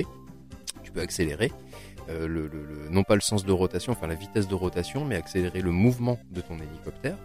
Et qui va te permettre de, de- de passer plus rapidement en te disant allez si je passe un petit peu en, en- pas en force on va dire quoi mais si je vais un petit peu plus vite normalement je gagne une rotation et puis comme ça je peux passer d'un seul coup. Parce que sinon si j'arrive trop tard et pas assez vite et bah du tu te coup cognes. non non pas tu te cognes mais t'es obligé d'attendre dans une eau neutre Ah, que la rotation de ton hélicoptère arrive dans le bon axe pour pouvoir passer l'obstacle Donc tu perds du temps. Donc c'est c'est c'est vraiment un jeu. Il est il est pensé pour le speedrun. J'ai l'impression ce jeu.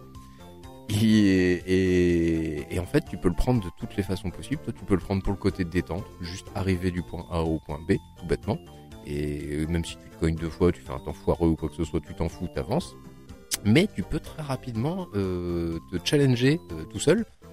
C'est un peu con, parce qu'il n'y a pas de, évidemment, il n'y a pas de, il y a pas de classement internet ou quoi que ce soit sur GBA, quoi. Mais tu peux, tu vas t'auto-challenger en fait sur euh, le côté rapidité-vitesse. Parce que tu sais que, ah, mais attends, euh, là, si je pousse un petit peu plus vite, normalement, j'arrive dans une rotation, euh, dans le, j'arrive dans un axe où je peux passer plus rapidement le prochain obstacle. Et le prochain obstacle, ah bah si je le passe plus rapidement aussi, ah, mais du coup, ça me permet de passer encore plus vite. Et du coup, un, parcours que tu fais d'habitude en une minute, parce que tu vas faire des pauses pour reprendre le bon sens, en tout cas le bon axe de rotation de ton, de ton hélicoptère, d'un coup, tu te dis qu'en passant un petit peu comme un bourrin, Eh, mais on peut le faire en 20 secondes en fait, le machin là, c'est pas mal. Et si je peux le faire en 20 secondes comme un bourrin, si je fais, si j'arrive à trouver la bonne solution sans toucher les rebords, parce que quand tu touches les rebords, tu perds 3 secondes au chronomètre. Sans toucher les rebords, si j'arrive à passer ma technique à l'air bonne, eh, mais je peux le faire en 17 secondes du coup. Et tu vois comme ça, tu vas t'amuser à challenger et à faire refaire parfois les mêmes niveaux mais tu as déjà euh, 50 niveaux qui te sont proposés par défaut avant même de, de, de commencer à te challenger. Et, et ce jeu-là, franchement, est, comme je le dis, c'est un jeu euh, simple à comprendre, difficile à maîtriser et donc totalement addictif. Dès lors que tu adhères au, au petit gadget, le tout dans une ambiance sympathique avec pareil un scénario, euh, un scénario qui vole pas haut. Ironique que ça vole pas haut pour des oiseaux. Ah oui, tiens, j'y avais pas pensé, merci. donc voilà, ce petit jeu comme je dis, qui ne paye pas de mine. Vous allez voir des, des images, vous allez regarder, vous allez faire qu'est-ce que c'est que ce merdier. Et parce que c'est tout con, c'est tout simple. Même quand vous allez le voir la première fois en main, vous allez faire mais c'est complètement débile comme jeu. Et, et bah, je vous jure, accrochez-vous et vous allez voir, c'est terrible. C'est le jeu typique euh, parfait pour de la Game Boy Advance, je trouve. C'est, euh, c'est toi, c'est c'est pas spécialement beau, mais par contre le gameplay, c'est que c'est des petits niveaux, donc tu peux en faire un de temps en temps mais tu peux également tous les enchaîner. C'est, c'est, pour moi, c'est le genre, c'est le jeu parfait pour une console, euh, pour euh, un jeu portable en fait. Voilà, c'est le jeu où, parfait euh... d'une console portable. Ouais. Puisque la GBA, une console portable, tout bêtement. Mm. Ah, je vois pas sortir, je vois pas sortir sur PS5 celui-là. 4K, ouais, HDR. Koulou koulou koulou kouline. Oh putain, on en a pas vendu les gars. Non non. Koulou koulou koulouline, Calamity Mastery. Par contre, j'ai pas, j'ai pas poussé un peu le truc, mais il y a une version GameCube qui est sortie. Oui, c'est euh, Koulouline Splash. Splash, pas Smash, Splash. Qui est sorti uniquement au Japon pour le coup. Euh, mm. c'est le même concept. Je crois qu'il y a des combats de boss euh, pour le coup également. Euh, à voir parce que franchement le vu que le concept est parfaitement adapté pour du jeu mobile à voir comment c'est pour du jeu sur console de salon ouais ou alors un jeu euh, je, ne faites pas ça chez vous bien entendu quoi mais ce sera un jeu parfait à foutre sur un émulateur sur la PSP ou la PS Vita par exemple pour garder le côté portable ah oui, oui, ouais, vous débrouillez pour les jeux hein. nous on vous propose après vous faites comme vous voulez hein. si vous n'avez pas les consoles tant pis et vous démerdez quoi les gars ouais. Euh... Oui, y a, en plus, il y, a des, il y a des solutions clin d'œil, clin d'œil. D'ailleurs, des Game Boy Advance, ça se trouve d'occasion. Enfin, j'ai jamais fouillé, étant donné que j'en ai une, j'ai jamais cherché. Ça se trouve, oui, ça se trouve. Et ça, c'est, ça coûte une blinde ou c'est comment? Juste petite parenthèse vite fait. Les modèles de base, non. Genre les pandas et les SP qui sont euh, de base, ça se trouve. Ça commence à monter, malheureusement, euh, parce que bah euh, nostalgie euh, tutti quanti quoi. Ouais. Et surtout parce que tu as la mode des, justement des personnes qui modent les écrans mmh. des pandas et des SP également, que ça se fait également. Euh, donc il euh, y a une recherche pour ça. Ok. Et on ne parle pas de la micro qui, euh, elle, pour le coup, est au-dessus. Ouais, explosé. Exp les, prix ont, les prix ont explosé. Et c'est assez dommage. Et après, pour, bon, après, pour le coup, la micro, je trouve que c'est un bijou de technologie, mais par contre, c'est pas jouable. Hein. N'essayez pas de jouer sur une micro c'est euh, la maniabilité est horrible. Ni sur une Game Gear Mini. C'est ce que j'allais dire. Offrez-vous une Game Gear Mini, au moins il y a le côté collector. Quoi. ouais. euh, ouais, bah Koulou Koulou Kouline. Euh, Koulou Koulou Koulou Kouline. ouais, ouais je, je l'ai essayé, je l'ai essayé, ça avait l'air vachement bien. Enfin, euh, j'adore euh, le la DA et bon, c'est très japonais donc ouais, ça ça m'avait plu. Après, euh, je me suis vite, vite arraché les cheveux. Hein. On est vraiment dans le même feeling que le jeu que tu nous as présenté, Guru Champ. Euh, oui, oui. On est dans le Très même. coloré. Euh, oui, c'est la même chose. Pas, pas, pas, dans le côté flash pour le coup, mais euh, très coloré, très euh, jeu d'été en fait. Ouais. Ouais, ouais. Un peu, un peu pastel et tout. Ouais. De... Mais euh, ouais, ouais, non. Moi, j'ai vite jeté l'éponge parce que j'ai trouvé la difficulté. À, elle est rapidement arrivée, en tout cas pour moi. Alors peut-être que c'est aussi parce que euh, je j'ai j'ai trouvé enfin j'ai joué au jeu grâce à la magie de de ma R4 donc ça fausse aussi le ça fausse aussi un peu le truc hein, tu vois. T'en as t'en as 20 et tu fais oh ouais sympa Ouais, bon, allez, l'autre, suivant.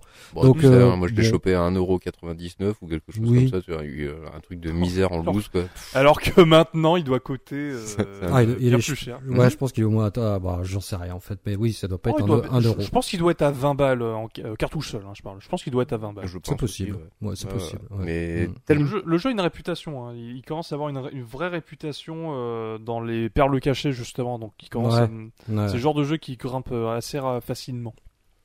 Ok. Bon, t'avais fini un zoin avec euh, Oui, j'avais ton- fini. Je dirais juste merci à Pimi, c'est elle qui m'a fait découvrir ce jeu grâce à un podcast euh, de la case rétro. Oui, oui, oui. Excellent podcast. Excellent podcast. C'est à toi Malone, je te passe la main. Bon, les gars, euh, jeu de l'été. Restons-nous sur Game Boy Advance encore. Non, on va pas rester sur Game Boy Advance. Et moi, je me suis dit, Salut, jeu de l'été. On a, euh, on n'a pas tous des machines.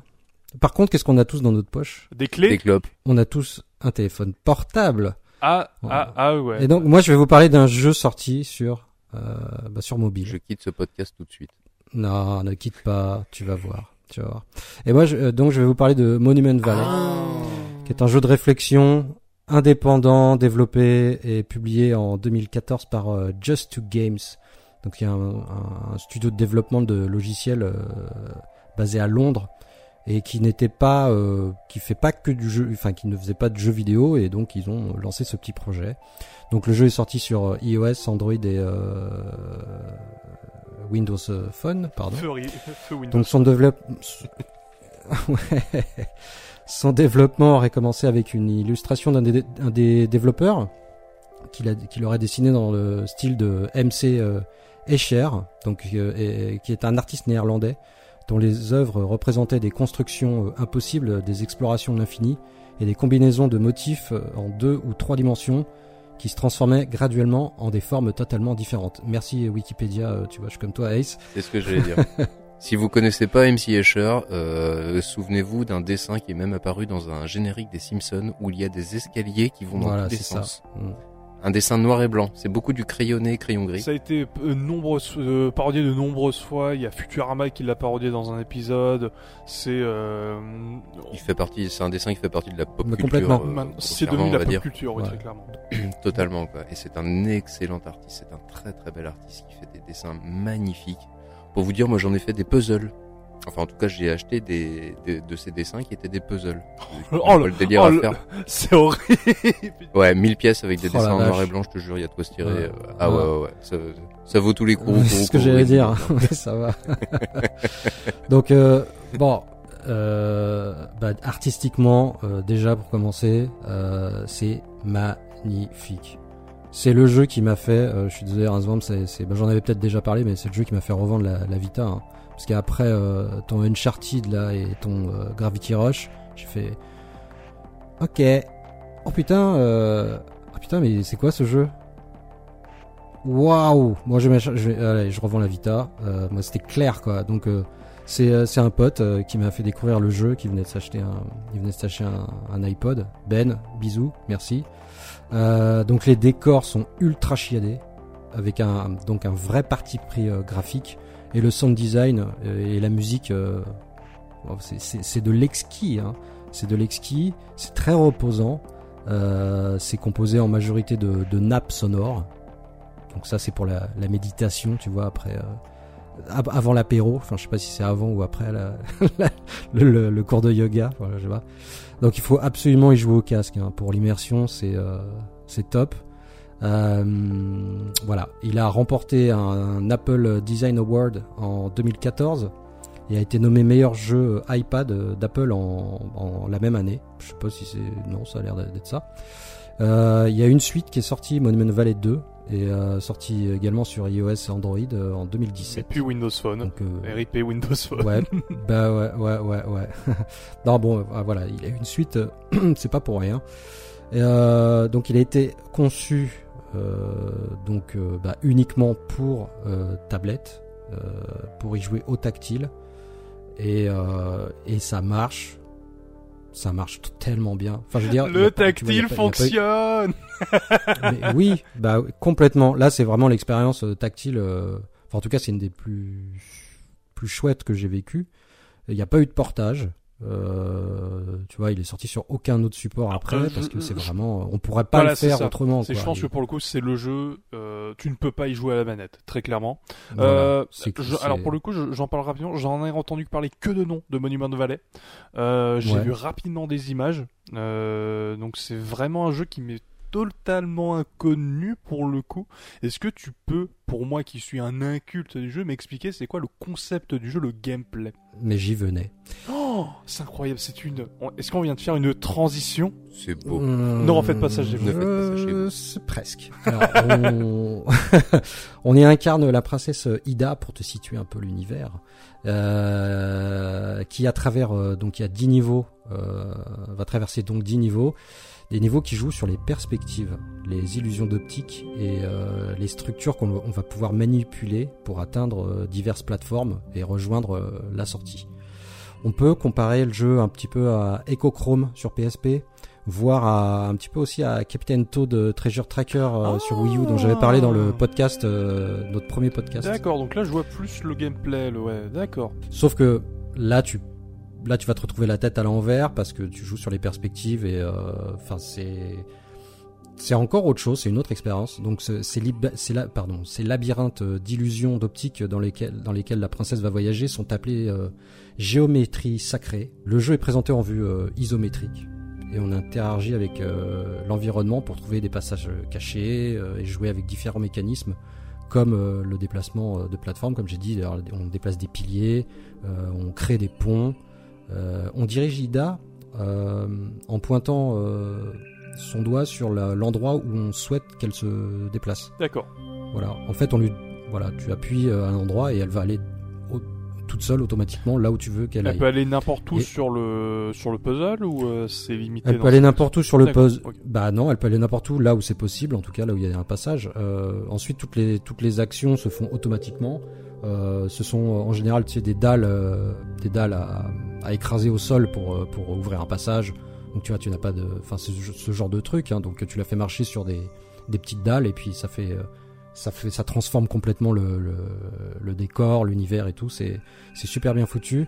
Donc le scénario est assez léger, euh, mais il se dévoile au fur et à mesure de notre progression, avec une certaine rencontre d'Ida qui modifiera le gameplay un peu plus tard dans l'aventure, mais je ne vous dis rien pour pas nous gâcher le, le bah, la, la surprise, le twist. Euh, voilà, bah écoutez, euh, voilà, il y a une extension euh, complémentaire qui est intitulée euh, Forgotten Shores, euh, en- qui est sortie en 2014, euh, de 8 niveaux supplémentaires que j'avais chopé à la sortie. Voilà, je suis tombé amoureux de ce jeu de toute façon, voilà. Il y a aussi une extension intitulée Ida's Red Dream, qui est euh, qui est sortie euh, dans le cadre d'une initiative pour la lutte contre le SIDA. Euh, voilà, qui est une extension qui est très sympa et voilà. Je, J'avais chopé je aussi suppo- direct, Je suppose que euh, une partie ou la totalité des bénéfices que faisait ce, cette extension était renversée à l'association. Oui, il me semble que c'était ça, ouais. ouais. D'accord. Euh, le- Oui, ce serait, ce serait con quand même de dire ah bah non, regarde le pognon. euh. Ouais, ouais, bah oui. non, c'est pour, c'est pour nous. Euh, Non, mais attendez, C'est- hein. C'est pour l'arc. C'est pour l'arc, en fait, les gars. c'est vous l'association caritative, c'est pas, c'est pas nous. hein. Donc, le, le, le, bon, voilà, voilà, je, je lui, je lui ai fait euh, plein d'éloges. J'adore ce jeu. C'est, c'est, c'est, c'est, c'est, c'est- il est complètement fou. Euh, Il- euh, je- alors, je- il, est, je- il est payant ou il est gratuit euh, pour ah non, il est, il est, pay- il est payant, il est payant. D'accord. Mais je pense que euh, voilà, il a, il a, il a un manque flagrant de difficulté. C'est ce qu'on pourra lui reprocher. Il est, il est assez simple, sauf peut-être le dernier niveau qui est un, commence à, à te creuser un peu les, les méninges, tu vois. Tu, voilà, il est pas, pas si évident que ça parce que là tu passes. euh, Enfin, les perspectives sont complètement euh, tarabiscotées. euh, Enfin, c'est c'est vraiment très intéressant. Et euh, bah du coup, mon conseil, je pense qu'il est pas très cher. J'ai pas regardé le prix, j'ai pas pensé à regarder euh, son prix. Je- Alors là, je suis sur euh, la donc euh, sur Ouais, Android ouais. pour le coup. Le premier, il est à 2,99€, donc Ouais. 3 euros. Et le deuxième est à 5,49€, donc 5,50€. D'accord. Bah, je pense que le premier, avec toutes les extensions, il doit, il doit revenir à 5 et quelques. Franchement, pour 10 balles, prenez les deux. C'est chambé. Ça va pas tuer le budget vacances. Non, non, non. Non, Et, bah, et puis surtout, euh, là, euh, Vous avez déjà la machine normalement, hein, euh, elle est dans la poche. Alors, je vois qu'il est euh, obtenable via le Play Pass. Donc, ça- c'est- donc le- il me semble que le Play Pass, c'est le service euh, un peu comme Apple Arcade, mais pour, le, co- pour Android pour le coup. Mhm. Il y a une version Monument Valley Plus qui est disponible sur Apple Arcade également. D'accord, d'accord, d'accord. Mais euh, dis-moi Malone, euh, juste euh, pour euh, ma, ma- Ouais. ma- ma culture personnelle. En fait, le, le- le jeu, je vois que tu as une perspective en vue euh, isométrique, 3D isométrique, on va dire. Est-ce que tu peux bouger l'angle de caméra ou le- au mieux bouger carrément le, le, le, le décor dans lequel tu te trouves? Alors, oui. pour changer le sens de perspective c'est, c'est, c'est- Ça se passe comment concrètement en fait? Eh ben en fait, euh, par exemple, tu vas monter, euh, tu vas monter une tour, donc tu vas avoir un escalier en, en colimaçon tout autour de la tour, Mhm. et tu vas pouvoir euh, un peu, bah en fait un peu comme Fez, tu vas pouvoir tourner la tourner la tour C'est ça. J'ai... avec ton doigt, et du coup ça va créer d'autres perspectives, ça va changer euh, les ponts, les passages. Euh, voilà, faut vraiment jouer, euh, faut vraiment jouer comme ça. Donc tu vas monter petit à petit ou euh, voilà déclencher des, mécanismes, tout comme ça. c'est bien ça. C'est que C'est ça. ça la mécanique de Fez en fait. Ça me faisait quand j'ai vu les images Ouais. là, je, je- je suis en train de regarder et ça m'a beaucoup fait penser à. Je me suis dit tiens, si on peut bouger le décor, le faire tourner euh, dans un sens comme comme quand tu manipules un objet par exemple. Je me suis dit tiens, il y a un petit côté Fez qui doit pas être euh, qui doit pas être dégueulasse. Oui, oui, c'est tout à fait ça. C'est D'accord. c'est comme Fez. Ouais, Bah écoute, moi ça me donne bien, ça me donne bien envie d'essayer pour 5 balles à la rigueur. hein, ça donne envie de tester quoi. ah ouais. Mais par contre, ça me Ouais. donne encore Ah plus jouer, envie de jouer à des jeux comme euh, Marble Madness. Du coup, ça me donne envie de jouer avec une bille dans un tunnel et de la faire euh, descendre, monter quelque part. Ou euh, je sais pas pourquoi, mais la représentation, sûrement les côtés cubiques, euh, presque de, tubes en fait, euh, des chemins que tu peux parcourir. Ça me fait beaucoup penser à ce genre de jeu. Ah, je dirais non, c'est vraiment, vraiment, vraiment différent. Puis là, c'est ambiance. Bah, c'est euh, c'est très onirique. Hein, euh, Enfin, tu t'as as juste euh, t'as des passages qui sont bloqués parce que t'as des petits corbeaux qui sont trop mignons qui te barrent le passage, mais ils sont ils t'attaquent pas. Tu vois. Tu d'ailleurs, tu le jeu, tu ne t'as pas de game over quoi. C'est où tu trouves le chemin où tu bah tu restes sur place quoi. Donc il y a pas Mhm. de voilà, c'est juste et c'est c'est c'est un jeu calme, apaisant. Il est pas difficile, du coup tu parcours le tu le parcours avec vraiment avec plaisir. C'est calme, c'est vraiment un jeu calme, euh, c'est parfait quoi. Bah, Tu vas pas balancer ton iPhone parce que t'arrives pas à passer le niveau. Ah non, non non, non non. Et tu vas même trouver que bah moi quand je l'ai fini, j'ai fait ah dommage, c'était trop court. Vraiment trop court. Donc euh, commencez par le 1 et je suis sûr que vous achèterez le 2 euh, dans la foulée quoi. Obligé. Obligé. Putain, tu veux me faire acheter des jeux mobiles Je te signale que j'ai déjà le Game Pass, quoi. Ça va. Je crois que j'ai assez de données en dématérialisé. C'est bon. Hein. Alors il y a Je jeu tenais pas la mobile, paroisse. Il y a jeux mobiles et très bons jeux mobiles qui valent vraiment le- la peine de, de les essayer en tout cas. Oui, mais ils sont beaucoup trop nombreux. Celui-là, celui-là vaut le beaucoup coup. trop nombreux, du coup, euh, c'est tout emmêlé dans la masse et euh, il y a des pépites euh, à côté desquelles on passe et c'est chiant. Ah, voilà, c'est tout pour moi. Ok. Allez, on passe la balle à Ace normalement? À oui, c'est moi, c'est à moi Allez. de parler. Donc, euh, on parlait de jeux mobiles. Donc, qui dit jeu mobile dit écran tactile. Et qui est, quelle est la console qui a popularisé l'écran tactile? Le douillesse. Si la, si- c'est la DS, tu vas te calmer tout de suite, tu vas mieux le dire. Un douillesse. Oh putain, c'est pas possible.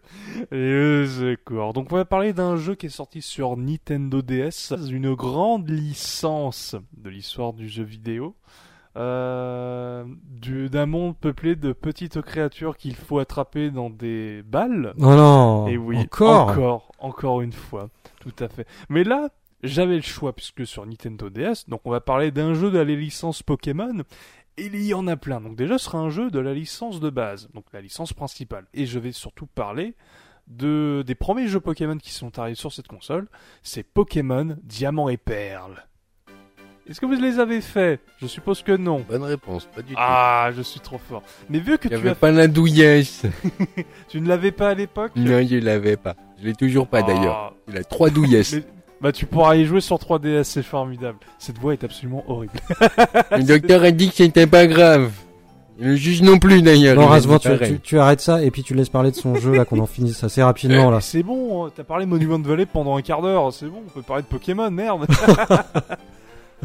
ça, va pas te tuer. Donc, Pokémon Diamant et Perle, c'est un jeu qui est sorti le 27 juillet 2007 en France.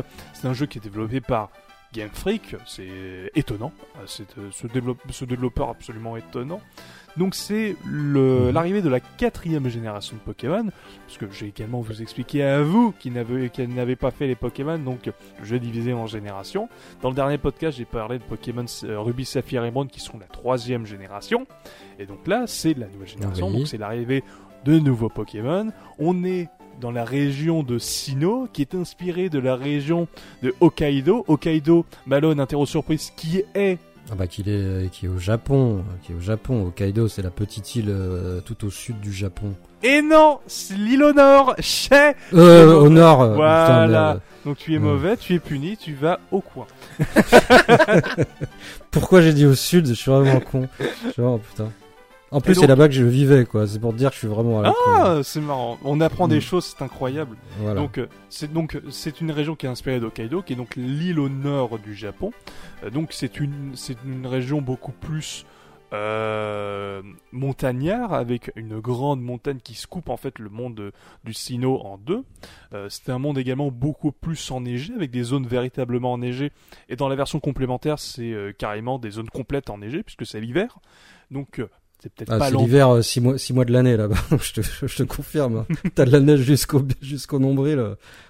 6 mois, de- six mois pendant l'année. Enfin, ouais. Donc c'est bien, pardon. donc c'est plutôt bien adapté. Donc Ouais. c'est le concept de base de Pokémon. Donc on est un dresseur qui récupère son starter, on se balade dans la région, on doit récupérer les 8 badges d'arène pour pouvoir affronter la ligue Pokémon. On affronte évi- évidemment une organisation criminelle, c'est original. Cette fois-ci c'est la team Galaxy. Oui, c'est son vrai nom.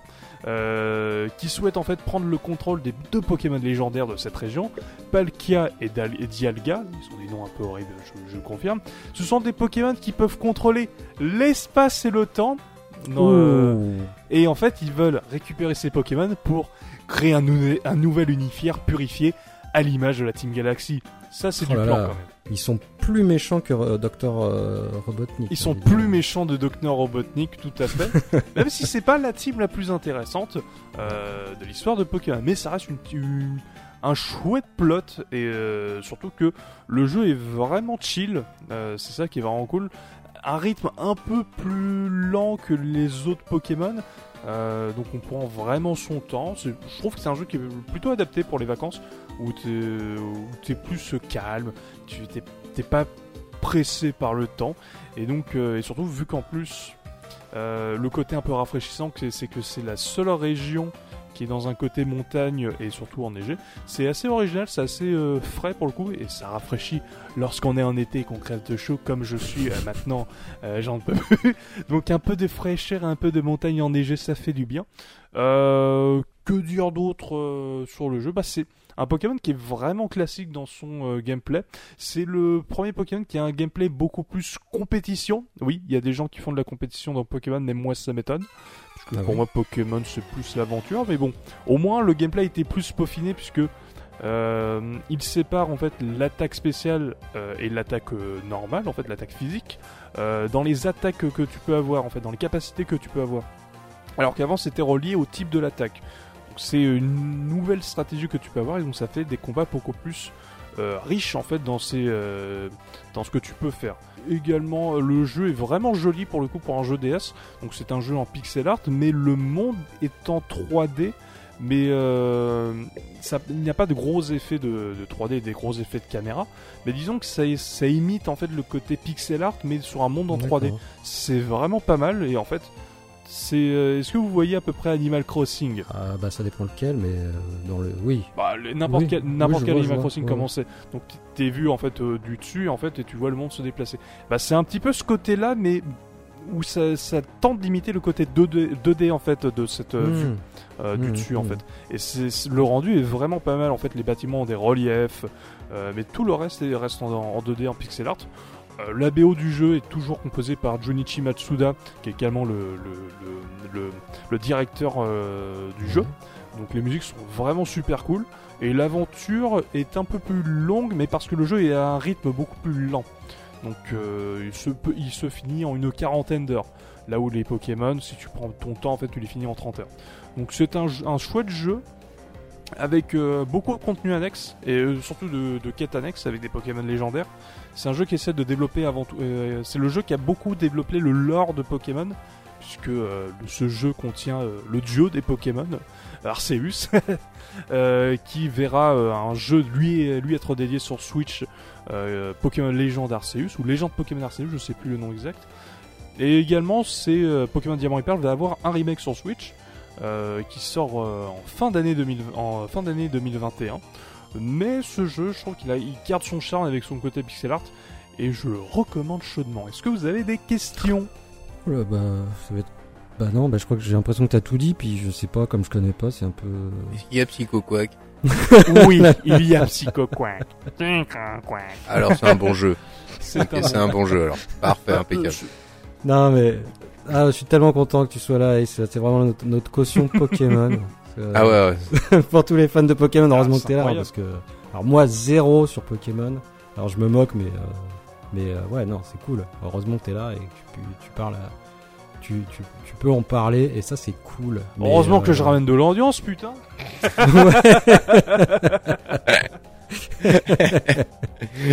Non, non, c'est vrai, Pokémon là-dessus, ouais, comme on le disait la dernière fois, euh, Malone, je crois qu'on était déjà trop vieux pour, euh, et qu'on est passé à côté. Bah oui. Et- Bah, c'est- et c'est surtout que, alors pour le coup, ce qui est assez intéressant, c'est que Diamant et Perle, j'en parle, je- j'en reparle rapidement.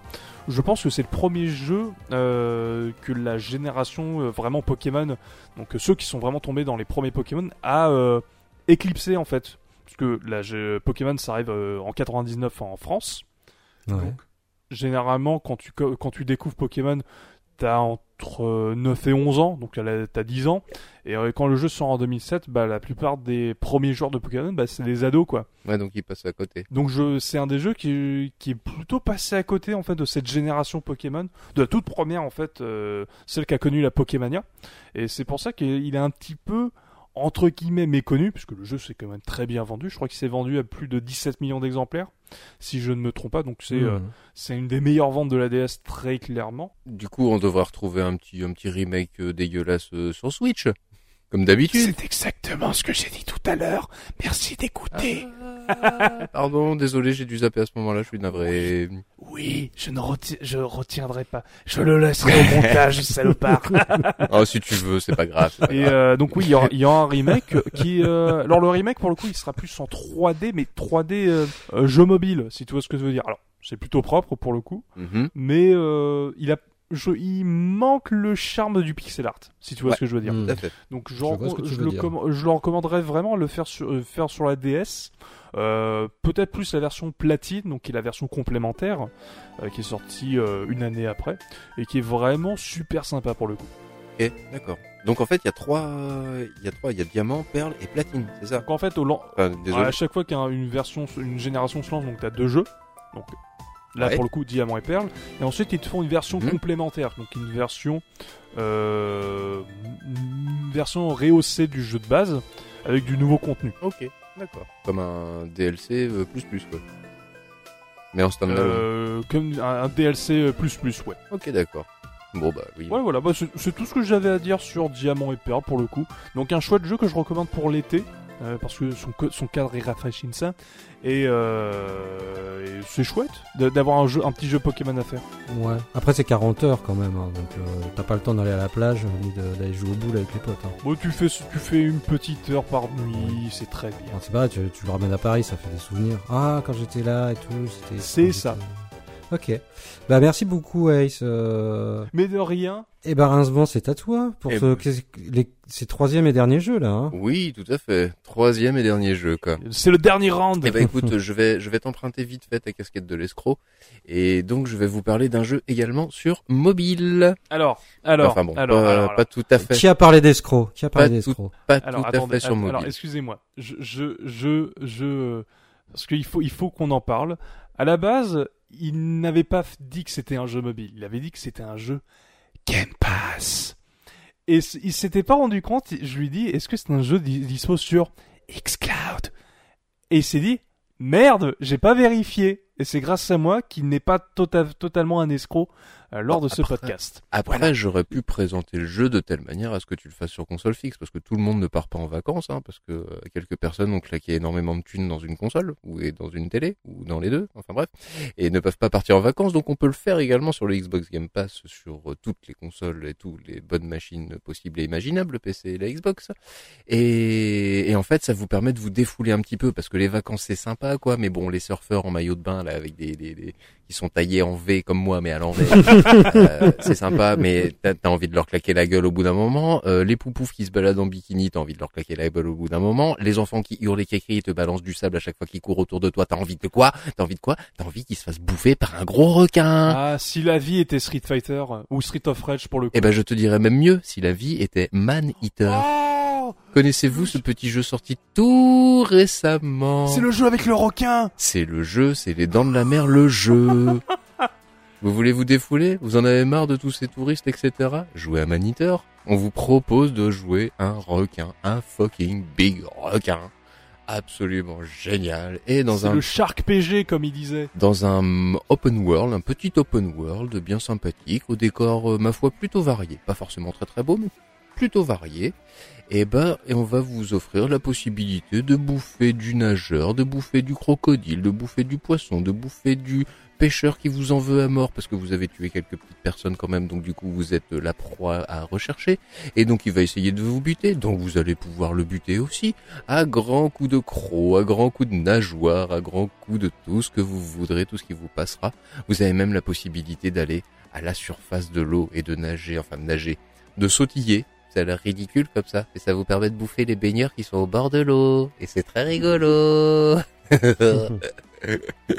sérieusement, enfin sérieusement, non, c'est pas possible de parler sérieusement de ce jeu Man Eater.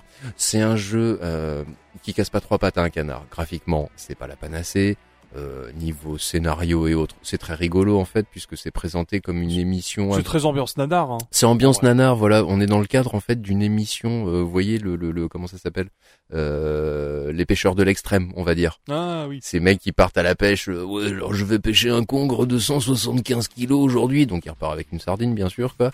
Et en fait, on est dans cette euh, dans cette euh, dans cette présentation, ce type de présentation, puisqu'on a une voix off qui nous qui nous accompagne non-stop et qui commente un petit peu nos faits et gestes. Pas tout le temps, c'est pas relou non plus, mais genre à chaque fois qu'on meurt ou quelque chose comme ça, parce que ça va arriver assez souvent. Le jeu est un petit peu corsé de par sa difficulté et aussi de par sa technique. La caméra, elle est parfois un petit peu capricieuse. Donc pour loquer l'ennemi ou quelque chose comme ça, c'est assez, c'est plutôt chiant. Mais par contre, on est dans une ambiance sympa, rigolote, avec des chasseurs de grands requins et de grands squales euh, divers et variés. En fait, pour faire simple, en fait, vous êtes dans un open world, dans un monde en 3D complet, et on a des, des petites missions à faire, aller bouffer euh, 10 sortes de poissons, aller faire chier des crocodiles, euh, aller euh, bouffer également bah, du, euh, des mecs en jet ski, ou alors euh, les premiers baigneurs qui commencent à venir. Et en fait, on va monter une jauge, un petit peu comme les étoiles en fait dans GTA. Et au bout d'un moment, ben, il y a des chasseurs de grands requins qui vont venir vous chatouiller. Chaque chasseur, une fois que vous les battez, vont vous offrir en fait des nouvelles options, puisque votre requin est upgradable. C'est ça qui est génial. C'est le Shark PG comme je disais tout à l'heure. C'est ça, le côté Shark PG en fait du, du jeu qui va vous permettre d'offrir des nouvelles fissures à votre, euh, à votre requin. Excuse-moi, je, je- je suis en train de regarder du gameplay, c'est complètement craqué. Oui oui, c'est très con. C'est- euh, C'est débile, c'est débile. Mais qu'est-ce que c'est bon, c'est défoulant, voilà. On va pas y oui, jouer. ça a l'air, euh, ça a l'air génial. Ça a l'air complètement génial. Un jeu de l'été. on- n'y joue pas pendant euh, 18 heures d'affilée. On va pas s'amuser à le platiner. Je pense même pas, tu vois. C'est pas, ce serait presque pas drôle. Mais l'espace d'une heure, ça défoule, Oui. c'est rigolo. Tu bouffes du, re- tu bouffes d'autres requins, tu bouffes, euh, tu, c'est, c'est super rigolo, quoi. Comme dit, euh, la caricature même, hein, c'est, euh, vous voulez incarner le requin des dents de la mer, bah voilà, achetez ce jeu-là. Ouais, c'est ça. Il coûte 20 balles, c'est pas, c'est pas la mort non plus. où il est dans le Game Pass. Il est livré dans le Game Pass et donc il est compatible avec le xCloud où vous pouvez jouer n'importe où avec n'importe quelle machine dès lors qu'elle a un écran et qu'elle a un OS à peu près disponible. Euh, donc à partir de là, aucune raison de se priver. C'est super rigolo, c'est super fun. C'est rafraîchissant, c'est l'été, euh, on est toujours au bord de mer et autres. Les décors sont variés, c'est un petit open world, donc il n'y a pas moyen de se paumer. Euh, on se retrouve assez facilement. Euh, les missions sont assez répétitives. C'est toujours bah, croquer quelqu'un ou quelque chose, hein, évidemment. Ça, c'est sûr que c'est un requin. On va pas lui demander non plus de euh, d'aller chercher la Triforce. Et donc du coup, de par ce fait, euh, bah, Ça aurait pu être drôle, mais oui. ça aurait non. pu être très drôle, mais non, ça aurait pu ne pas être drôle. mais Sinon, ça serait appelé Cause of Dolphin 3D, quoi. exactement. Ah là là, tu, tu, tu, tu, tu, tu- peux aller sur la plage Ouais. et faire des carnages. Mhm. Euh, par contre, euh, interdit aux enfants. hein. C'est drôle, mais pas pour les gosses. hein. faut, faut le dire. hein. Ah ouais, ah ouais, ouais, ouais, ouais. Non, non, si. Sauf si vous voulez qu'ils aillent plus du tout à la plage, tu vois, s'ils vous Ah emmerdent. ouais. euh, On va aller à la plage, on va aller. Regarde ce qui se passe quand tu vas à la plage. ah bah non, on veut plus y aller. Achète une piscine, papa, s'il te plaît. Et donc voilà quoi. Donc c'était juste mon petit, ma, ma petite escroquerie parce que je, je, je, je, je ne trouvais pas d'autres jeux. Enfin, je ne trouvais pas d'autres jeux. Si, il y a bien d'autres jeux que je- dont je pouvais parler sur jeu, jeu portable, mais le temps d'un été, j'ai trouvé ce jeu-là dans le cadre de l'été, euh, bien rafraîchissant, bien défoulant. Et puis bah, on peut le faire sur Xcloud. Je te remercie encore une fois, Ace, de m'avoir. euh, Ah. Mis la puce à l'oreille en la et... Non, le- en plus, le jeu est vraiment... Euh, un petit jeu rigolo, donc... Euh, donc ce serait dommage de ne pas le faire. Voilà. Ne, ne vous attendez pas au triple A de l'année, ne vous attendez pas à des miracles en quoi que ce soit, mais attendez-vous à bien vous marrer quand même l'espace de, allez, pendant une heure, le temps de, le temps de faire une petite partie, puis on y reviendra, on y revient assez rapidement et régulièrement. C'est rigolo tout plein, ça fait du bien, c'est rafraîchissant. Faites-vous plaisir. Voilà, messieurs. Eh ben, ok, ok. Un jeu pour se faire les dents. Très bon, très très bon. Euh, ben, euh, bah donc dernier jeu, Dernier jeu. dernier jeu. Euh, ben, alors tu vas pas être content, mais je reste sur mobile. Ha, ha, ha. Eh bah, tant pis, hein. Euh, donc moi je euh, voilà donc ça fait deux jeux proposés euh, juste avec votre téléphone. Et moi je vais vous parler alors je sais pas si vous l'avez fait mais de Lara Croft Go. Ah, Ah non, je Non. ne l'ai pas fait. Mais c'est euh, c'est c'est euh, alors voilà, c'est la licence d'Ego qu'avait fait Square Enix. C'est ça. Je crois qu'ils sont aussi dispo sur PS Vita. Oui. Donc euh, t'es pas totalement donc c'est bon. Donc, Il est su- il dispose sur euh, sur Vita, Android, euh, iOS, euh, Windows Phone, euh, PS4, Steam. Il est, il est dispo un petit peu partout. La PS4 est une très belle console portable comme tout Oui. le monde le sait. Oui. Bon, euh, écoutez, euh, moi pour vous dire la vérité, j'avais tellement aimé le jeu euh, sur mobile que je l'ai, racheté sur PS4. Il y avait une promo, il était à 1 euro. J'ai fait, ouais, je le reprends. Je sais pas quoi faire, je le refais. C'est le successeur spirituel de Hitman Go. Hein, que je sais pas si vous l'avez fait celui-là euh, aussi, mais alors moi, je, moi je l'avais essayé et j'ai Alors pas du tout. non plus. j'ai moins, beaucoup, beaucoup, beaucoup moins kiffé. Euh, voilà, c'est pas même, c'est pas le même délire en fait. Euh, et euh, bah, le jeu, comme euh, Monument Valley, a reçu de très bonnes critiques lors de sa sortie. On a salué son esthétique, la conception de ses puzzles et, surtout la fidélité à la série, parce que ça doit être un petit jeu, un petit spin-off. On est vraiment dans du Tomb Raider. Il a reçu le prix du jeu iPhone de l'année 2015. Hein, c'est pas rien. Donc c'est un genre, c'est un jeu euh, du genre euh, low poly euh, qui est très réussi dans une ambiance euh, entre jungle et tombeau. On est vraiment dans l'ambiance euh, d'un Tomb Raider, voilà ce que j'ai- ce que je venais de dire. Il est parfaitement pensé pour un gameplay tactile et euh, pour des petites sessions, donc parfait pour les vacances. On y incarne donc Lara Croft à la recherche d'une relique euh, C'est disparue. pas vrai. Si, c'est étonnant. C'est complètement étonnant. Et tu sais qu'elle va parcourir 5 chapitres Non. d'une quarantaine de niveaux au total. Il y a deux chapitres supplémentaires qui sont sortis en DLC, euh, pour lesquels euh, j'avais euh, également craqué à leur sortie, parce que j'ai fait Golden Saucisse. hein, quand j'aime, je ne compte pas. Donc c'est un jeu aux mécaniques de tour par tour, mélangeant la résolution d'énigmes et un petit peu d'exploration, le tout en vue isométrique. Donc euh, il est très accessible, il est facile à prendre en main. Euh, évidemment, au fur et à mesure de la progression, euh, les énigmes euh, vont devenir de, de plus en plus complexes et vont introduire pardon, euh, de nouvelles mécaniques et de nouveaux, de nouveaux ennemis. Euh, alors, à noter que le jeu reste toujours très clair et super bien pensé à chaque nouvel élément de gameplay. C'est. La progression n'en est que plus fluide. Si tout le monde pouvait s'en inspirer, ça serait pas mal. Euh, donc tout est vraiment fait euh, intelligemment. Balara est toujours munie de ses deux flingues. Elle retrouvera euh, sur son chemin euh, moultes ennemis, euh, dont des serpents, des dragons de Komodo, des araignées géantes, ainsi que des dalles euh, qui actionnent des flèches, des rochers, des sites traversant le sol. Bon, le folklore de base de Lara. hein. On- alors je t'interromps, on est euh, plus proche de l'ambiance des jeux d'origine ou du, du reboot de 2013 Ah, plutôt des jeux d'origine. D'accord. Ah ok. oui, oui. Ouais, ouais. Que les fans de la première heure se rassurent. Donc de- tout ça, ce sont des éléments qu'on pourra euh, d'ailleurs euh, retourner contre nos ennemis. On trouvera aussi des lances à usage unique et des torches pour repousser certains prédateurs. Euh, chaque type d'ennemi euh, et mécanisme ont un schéma de mouvement spécifique. Il va donc falloir se synchroniser avec l'environnement et, euh, et les ennemis pour progresser et, et activer des leviers, des, des plateformes mouvantes, euh, etc. On ne peut pas attaquer de façon, euh, de manière frontale les ennemis, c'est impossible. Donc du coup, il va falloir ruser. En fait, t'as espèce, t'as des petits chemins qui sont, euh, qui sont déjà tracés au sol. Euh, et tu vas, bah voilà, tu vas pas pouvoir aller où tu veux, quoi. C'est, euh, c'est du casse par case. Hein, vous savez à peu près ce que c'est.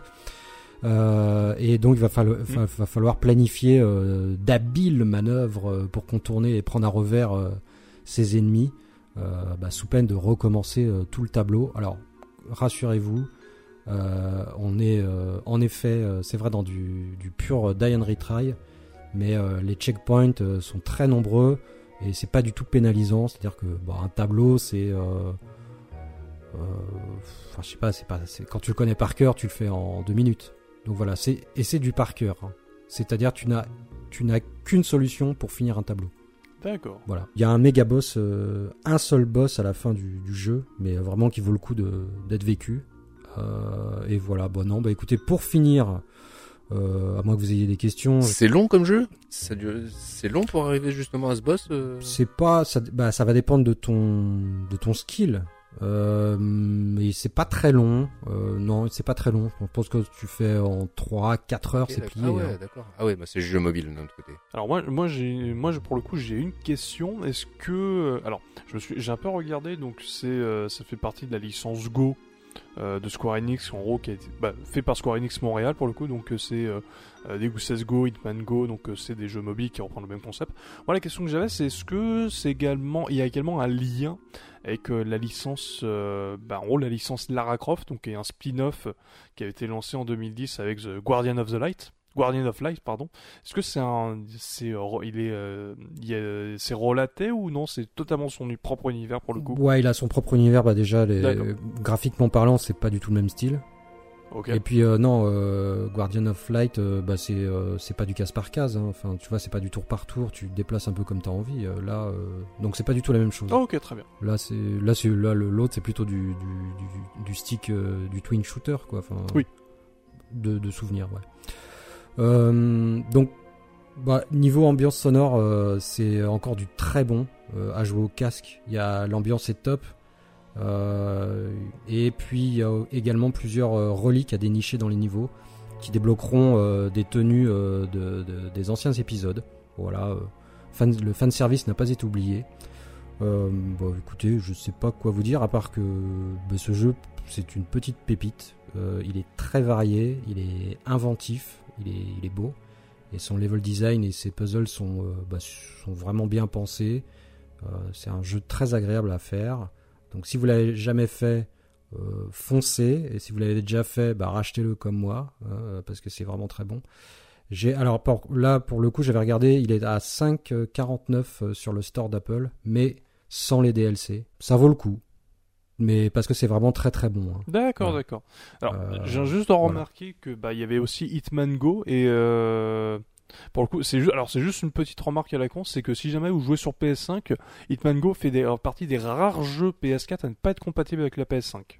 Donc voilà, c'est juste pour c'était juste pour le signaler. Ah ouais. Ouais, il y en a Ah ouais. quelques-uns qui sont pas compatibles euh, euh, malheureusement et. Hitman Go en fait partie, mais il me semble que Lara Croft Go en n'en fait pas partie, il est compatible. je l'ai pas relancé sur la 5, mais euh, tiens, je vais, je vais peut-être me le relancer pour voir ce que ça donne. Bah, je le connais par cœur, donc. euh, Mais c'est, vraiment chouette. hein, c'est très malin. Euh, non, c'est vraiment, euh, c'est vraiment très malin. C'est. Un chouette jeu. Ouais, un vrai, vraiment chouette jeu. Et toi, Rincevon, tu l'avais, tu l'avais, tu avais touché un peu à ce Tomb Raider? Non, du tout. Je les ai juste vus en images et Hitman, pareil, j'avais vu bien vu cette série d'Ego et non, ça m'avait pas pas attiré plus que ça. Je vous avoue, j'ai jamais été très attiré par les jeux de Tomb Raider. Je suis pas un grand grand fan de la série. Mis à part le reboot, le premier épisode euh, reboot, mais encore, il ça m'a gavé au bout d'un moment, ce côté répétitif, phase de plateforme, phase d'action, phase de plateforme. J'ai déjà vu ça dans Uncharted, c'était non.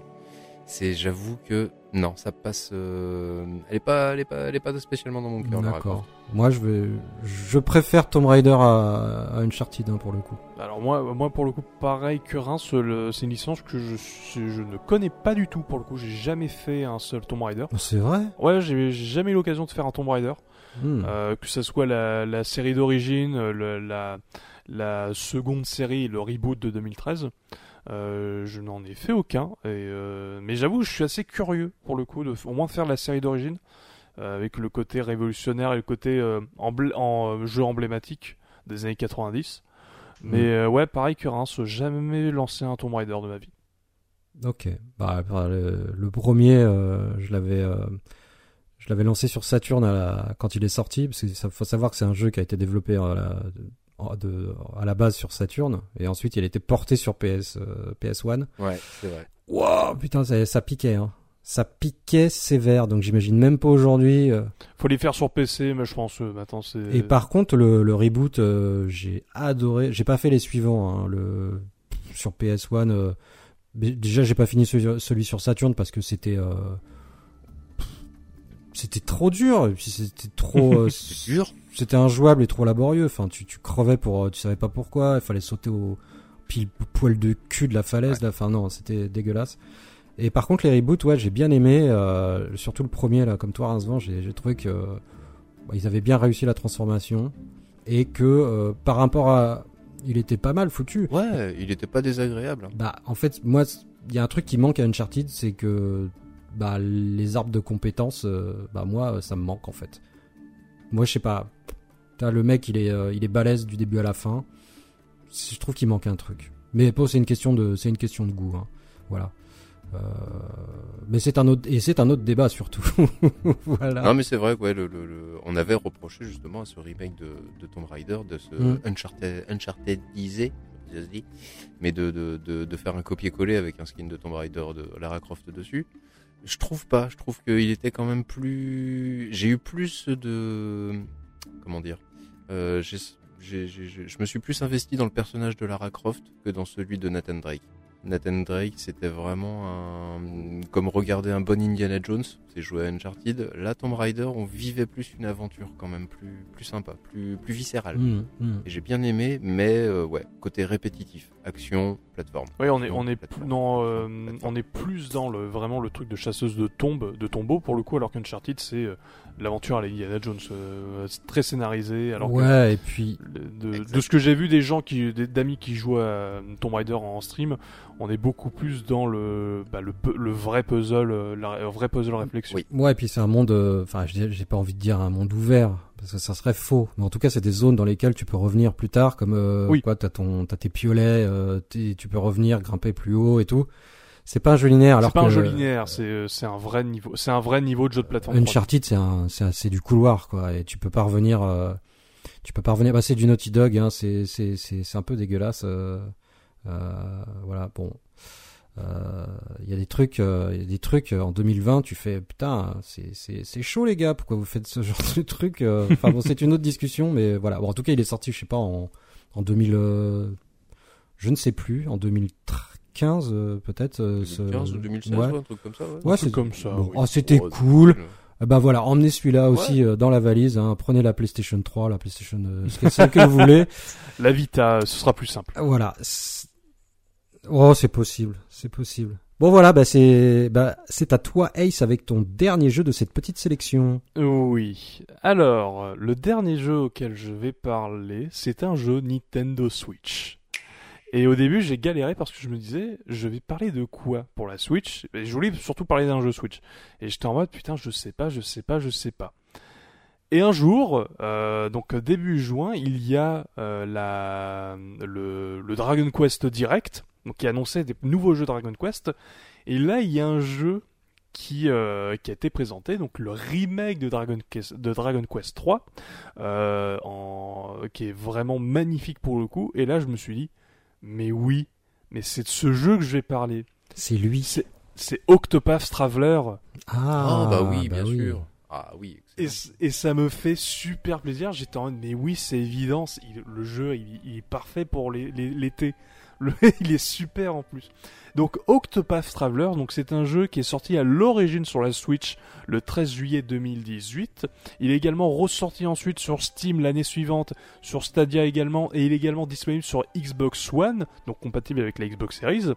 Euh, c'est un JRPG qui euh, euh, qui se veut très traditionnel, qui reprend en fait une esthétique 16 bits et c'est également le premier jeu Square Enix à être euh, vendu comme étant un jeu HD 2D donc c'est une esthétique mélangeant le côté rétro avec des sprites en, en 2D type Super Nintendo mais un environnement et un univers en 3D polygonal euh, avec des textures euh, pixel art mais des, des polygones et des effets HD au niveau de la lumière Et concrètement, c'est très beau. et concrètement, c'est juste sublime. J'adore cette esthétique.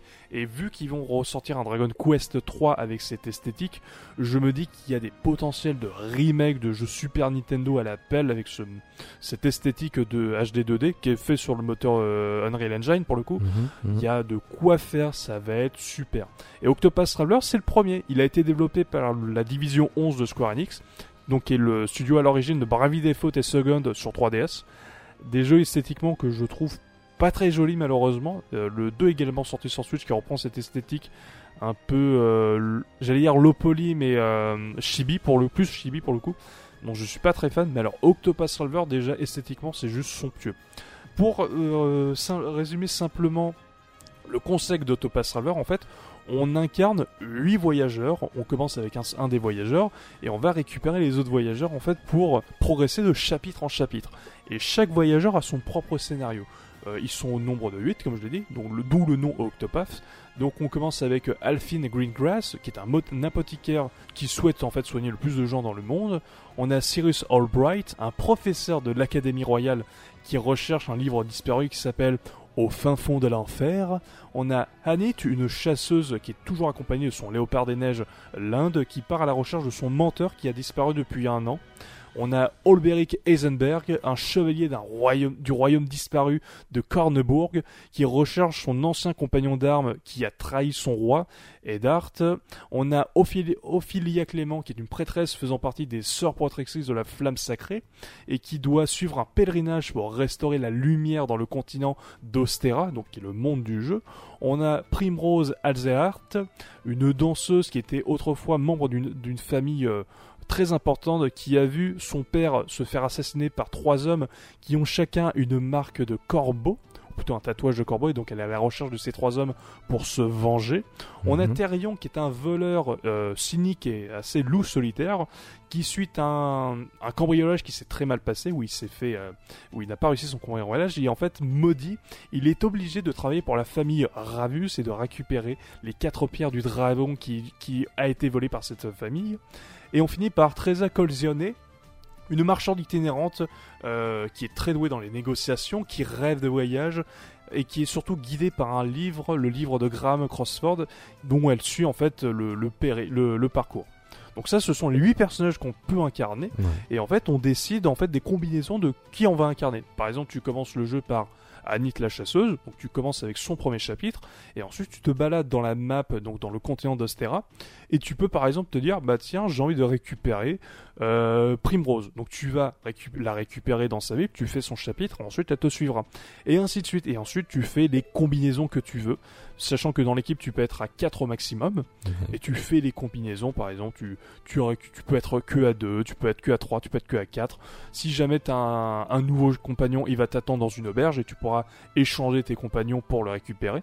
Et ainsi de suite, en fait. Donc c'est D'accord. Oui.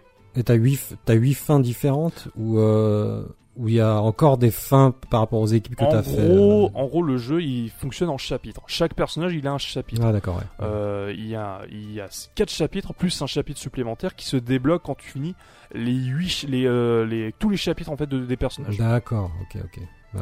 C'est pas mal. Moi j'aime bien ce genre de, de truc. Et le truc, c'est que tu le fais dans l'ordre que tu veux. Mm. Tu peux commencer par, par, euh, par exemple, tu veux commencer par faire le scénario de Alphine, donc l'apothicaire, tu commences par celui-là.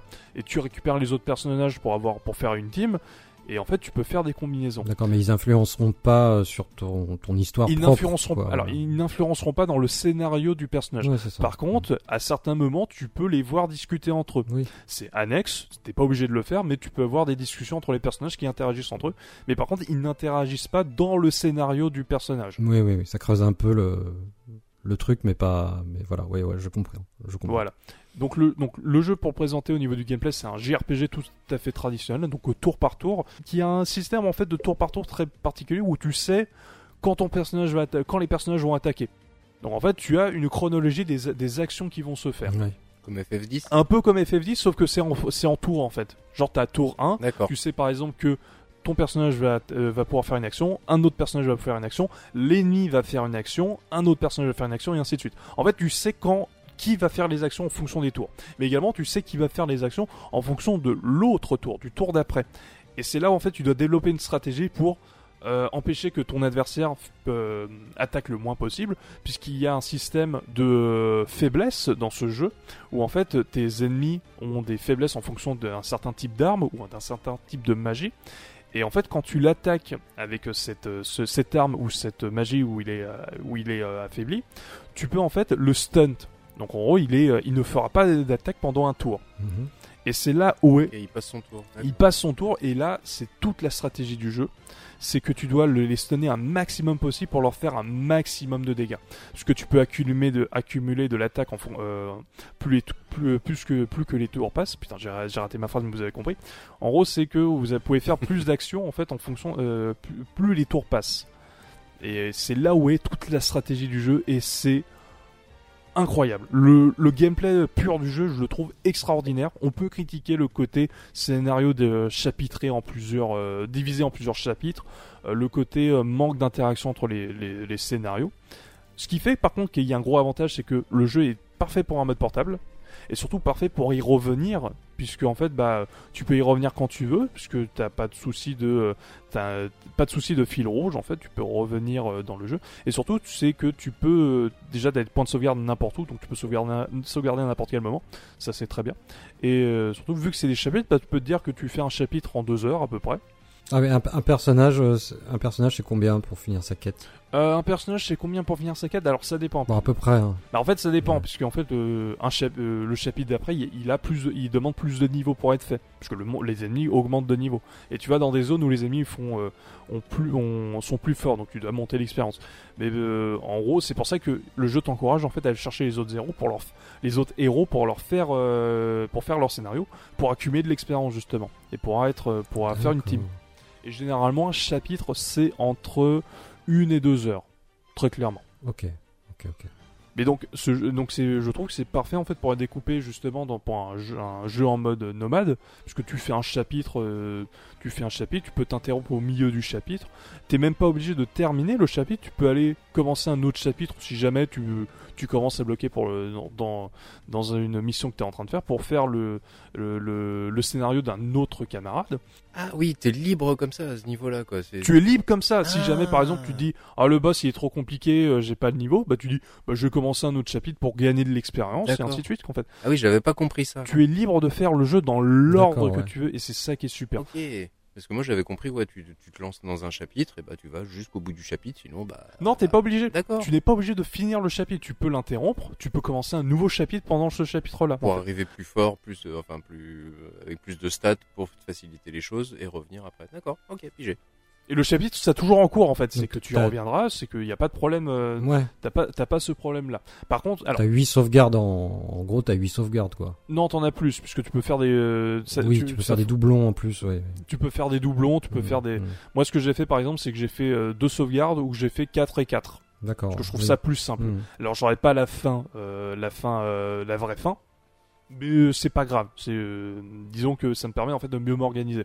Mais par contre, un truc qui est, euh, le, alors par contre, le, je tiens juste à signaler, c'est que s'il y a deux personnages qui ont une euh, une quête dans une ville, bah en fait tu peux en faire que l'un et l'autre. Tu ne peux pas les faire en même temps. C'est le petit, petit défaut, mais après c'est compréhensible pour que le scénario soit pas confus. Ouais, Donc ouais, tu, ouais, tu es amené en Mm. fait à faire deux fois la même chose, mais de deux points de vue différents. deux fois la même chose et surtout pas les mêmes aux mêmes endroits et surtout pas avec les mêmes les mêmes PNJ. Que c'est pas les mêmes histoires justement, mais c'est dans les mêmes lieux. Ouais, ok, ça marche. Mais il m'avait déjà bien, bien tapé dans l'œil euh, quand je l'avais vu arriver sur le Game Pass. J'ai fait graphiquement, waouh, il était, il était assez magnifique. Ah mais il est, il est, il est splendide sur euh, déjà que la version Switch est vraiment jolie. Il est décuplé sur en version PC Xbox. Il, est- il est il est extraordinaire graphiquement. J'adore ce style de DHD. Il y a leur euh, projet euh, Project Triang- euh, Triangle. euh, J'ai plus le Ouais, je nom. crois que c'est ça. Euh, Triangle euh, t- Triangle Stratégie. Ouais, je crois que c'est ça. hein. Qui euh, lui sera plus en sur du tactical à la euh, Final, euh, Final Fantasy euh, Tactics pour le coup Mhm. qui s'annonce aussi super, euh, dans le même style, même petit graphique, et encore plus beau en plus qu'Octopath Traveler, je trouve. Et euh, non, si, si vous avez l'occasion de faire Octopath, faites-le. En plus, je, je trouve qu'il est assez accessible justement pour des gens qui ne sont pas habitués à du JRPG. Par ce côté, ce côté chapitre et, euh, le jeu euh, également est rempli de d'options d'aide en fait justement pour aider les gens à bien jouer donc qui te laisse pas du tout euh, sur le côté. Et aussi un truc qui est très cool, c'est que tu découvres des nouvelles mécaniques de gameplay en fonction de ce que, que tu avances dans les Ah chapitres. ouais. Et ça, je trouve ça super. Non, vraiment, ouais, comme, euh, comme j'ai dit, ouais, ça, ça m'attire encore plus. Le seul problème, c'est que c'est euh, c'est un RPG et, et ben, je vais, je vais plus avoir de vie, quoi. J'ai plus le temps de faire ce genre de jeu, malheureusement, quoi. Mais si tu me dis que c'est des sessions de un chapitre, une heure ou deux heures maxi, Mhm. ouais, peut-être moyen de le tenter quand même. euh. Et surtout que c'est un jeu que tu... Alors pour le coup, c'est un jeu que tu aussi tu peux le faire sur le long terme. Mhm. C'est ça qui est très bien, c'est que tu peux ne pas y jouer pendant 6 mois. Et c'est le gros, c'est un des gros points forts de ce jeu. Tu peux ne pas y jouer pendant 6 mois et revenir. Tu n'es pas paumé. Ça, c'est cool. Bah, Peut-être un petit peu au niveau des mécaniques de, de combat quand même, non? Oui, tu peux. Bah, Ouais, tu- sûr. tu, euh, tu- tu t'y remets. Mais ce que je veux dire, c'est que tu n'es pas paumé dans le scénario Oui, puisque oui. le jeu est très bien indiqué. D'accord, ouais. il t'indique exactement où tu dois aller, quel quête tu es en train de faire, exactement. Tu peux également revoir les cinématiques, les trucs comme ça. T'as un, en gros, t'as un, comment, on dit déjà, pas un, tri- j'ai pas, pas un trivia, mais un, Previously. euh, un pré- pas un previously, mais justement, tu peux revoir euh, exactement dans l'ordre qu'est-ce qui se passe en fait dans les personnages. Tu peux revoir les, les anciennes cinématiques en fait pour te remettre dans le bain, si jamais. Oui, un genre de bibliothèque. Une euh, bibliothèque, voilà exactement. Mais euh, de là où tu en es dans l'aventure de chaque personnage. Et ça, c'est très bien. Ouais, je vote pour, je vote pour, ouais. Euh. Donc ça, c'est à peu près tout ce que j'ai à dire sur Octopath Traveler. Alors j'ai pas, je suis pas rentré en profondeur dans les Oui. mécaniques, enfin, si un petit peu, mais pas euh, trop gâcher également l'expérience. Mais en tout cas, vous avez les bases pour comprendre ce qu'est Octopath Traveler et pourquoi j'adore ce jeu et pourquoi j'ai hâte de voir tous ces euh, putains de remakes de ce jeu sur Super Nintendo fait avec ce moteur ressortir. Ça peut être intéressant. Ça peut être intéressant. Moi, je trouve le style graphique intéressant. Je suis pas pas ouf de, je suis pas ouf du truc, mais c'est intéressant. Ok. Bah, une fois que tu vois le tout en fait en, Mais je- en animation, le En, voir en action, c'est c'est l'effet Wind Waker en fait. Mm. Wind Waker c'est dégueulasse en photo, tu le vois, tu le vois en, en animation, en route, t'es là, oh, ah oui quand même. ah ouais non, c'est fait le même, le même effet. C'est exactement ça, c'est que il est, en- il est plus beau en, en euh, quand il tourne que sur des images fixes en fait. Sur des images fixes, c'est bah c'est c'est de la c'est du pixel art en fait. Mais quand tu le vois tourner, c'est impressionnant et surtout que tu as des effets de particules des trucs comme ça euh, modernes et c'est là où ça rend vraiment super bien. Ouais. Et aussi des musiques orchestrales. Ah ouais. Donc euh, et ça et par contre les musiques sont oh, sont incroyables. Bah, il a tout pour te plaire, ce jeu, dis donc. Hein Mais oui, il est trop bien. J'ai- j'essaierai. Je crois qu'il y a une démo euh, dispo sur Switch. J'ai du coup, j'essaierai Tout à fait. pour voir. Donc là on fait et le- la démo c'est deux chapitres de deux personnages. Ok. Bon, bah, ça peut. En tout cas, ça fait. Voilà, ça fait une bonne idée du. Enfin, ça te fait déjà une bonne idée de, de ce que c'est. euh, en tout cas, graphiquement déjà, quoi. J'irai voir. Hmm. Ok. Eh ben, merci beaucoup, Ace. Notre caution RPG également. Pokémon rien. et RPG, c'est toi. Franchement, c'est- bah, tant mieux. Ah bah écoute, euh, et encore je suis, pas- je suis pas un gros joueur de RPG, mais j'ai l'impression que ouais c'est euh, bah c'est moi qui vais pas dans la merde pour parler de RPG si c'est moi le Ouais. le Bah, spécialiste. nous, euh, on est Sega, quoi. Bah ouais, si tu veux de l'arcade et du bourrin, tu demandes à On moi. est spécialiste Sega. Ah, Sega, il y a du RPG. Bah oui, mais Sega, il y a du Star. RPG. Euh, oui, mais euh, on fait que du Sega quand même. Oh. Ok. Euh, bon bah, euh, eh ben, eh ben super. Bah, je crois qu'on a, on a un petit peu dépassé le- le- l'heure, mais, mais c'est pas grave. Ouais, mais on va couper. On va peut-être On va couper. couper. Oui, ce fera un petit, ce fera un long memory C'est pas grave. C'est pas grave. Bon bah messieurs, Ouais, euh, bah là je crois que, je crois que euh, on est prêt. On n'a plus qu'à fermer les valises. Enfin, c'est pas tout de suite, tout de suite. Enfin, je sais pas quand sera diffusé le, diffusé le pod, mais on sera peut-être sur le, le départ, voire euh, dans pas si longtemps que ça. Euh, en tout cas, nous, euh, qu'est-ce qu'on peut, qu'est-ce qu'on peut dire à nos auditeurs? On peut dire, qu'est-ce qu'on peut leur dire? On peut leur dire qu'on on déjà, on leur, on, leur souhaite de très bonnes vacances s'ils en ont. Et puis, euh, pour les plus fidèles, bah, euh, je voulais vous faire un, bah, un merci parce que euh, voilà, on, bah, ça se fait quoi, ça se fait. Je vous remercie d'être là. Euh, on sait qu'on a un petit, un petit, un petit noyau de, de, de fidèles auditeurs et, et ça fait plaisir. Voilà, ça fait plaisir. Donc merci à vous et puis, et puis on se retrouve. Euh, on se retrouve en septembre. Alors je je sais pas vraiment. Euh, voilà, je suis en train de me noyer totalement dans la diffusion des podcasts. C'est c'est dans le thème, c'est dans le thème. Continue, continue. Fais gaffe, il y a un requin derrière. Alors normal, no- normalement, il y aura un, il y aura un, un truc assez sympa cet été. Oh oui. Et puis après, euh, et puis après, on se retrouvera. On se retrouvera. Bah ouais, on fait une pause, non? C'est ça le truc sympa de cet été, non? Ouais, on fait une pause, mais euh, mais mais on devrait sortir un petit truc euh, si tout va bien, voilà. Euh, bah allez, on, on se quitte, on, on va on va jouer à Diablo, euh, on va jouer à Diablo 3 là, on va essayer. Ça va. Yes Vous avez, vous avez On va vu nos tenter. vacances qu'on va avoir On va jouer à Diablo 3. Putain. Je voulais aller à la On plage. joue à, à Diablo 3. Merde. Euh, ou sinon, on va faire du Ridge Racer au choix. Allez, Diablo, Diablo. Bon. allez un mot de la fin, Le dernier mot? Un dernier mot. Un dernier mot pour la fin? Euh, Morito. Putain, attends. Un dernier mot pour la fin des vacances d'été. Euh... Hmm. Crème solaire. Putain, j'en ai pas. euh, tong. non, j'ai mieux. parce que J'aime pas les tongs, je préfère les espadrilles. Voilà. Ah oui Oh, l'espadrille Tu pues les pieds. Voilà. Toute la journée C'est incroyable. Ok. Bon, on coupe. Des bisous à tous. Allez, bisous, bisous. Bonnes à la vacances. prochaine. Ciao, ciao, ciao. De bonnes vacances à tous, amusez-vous bien, faites-vous plaisir.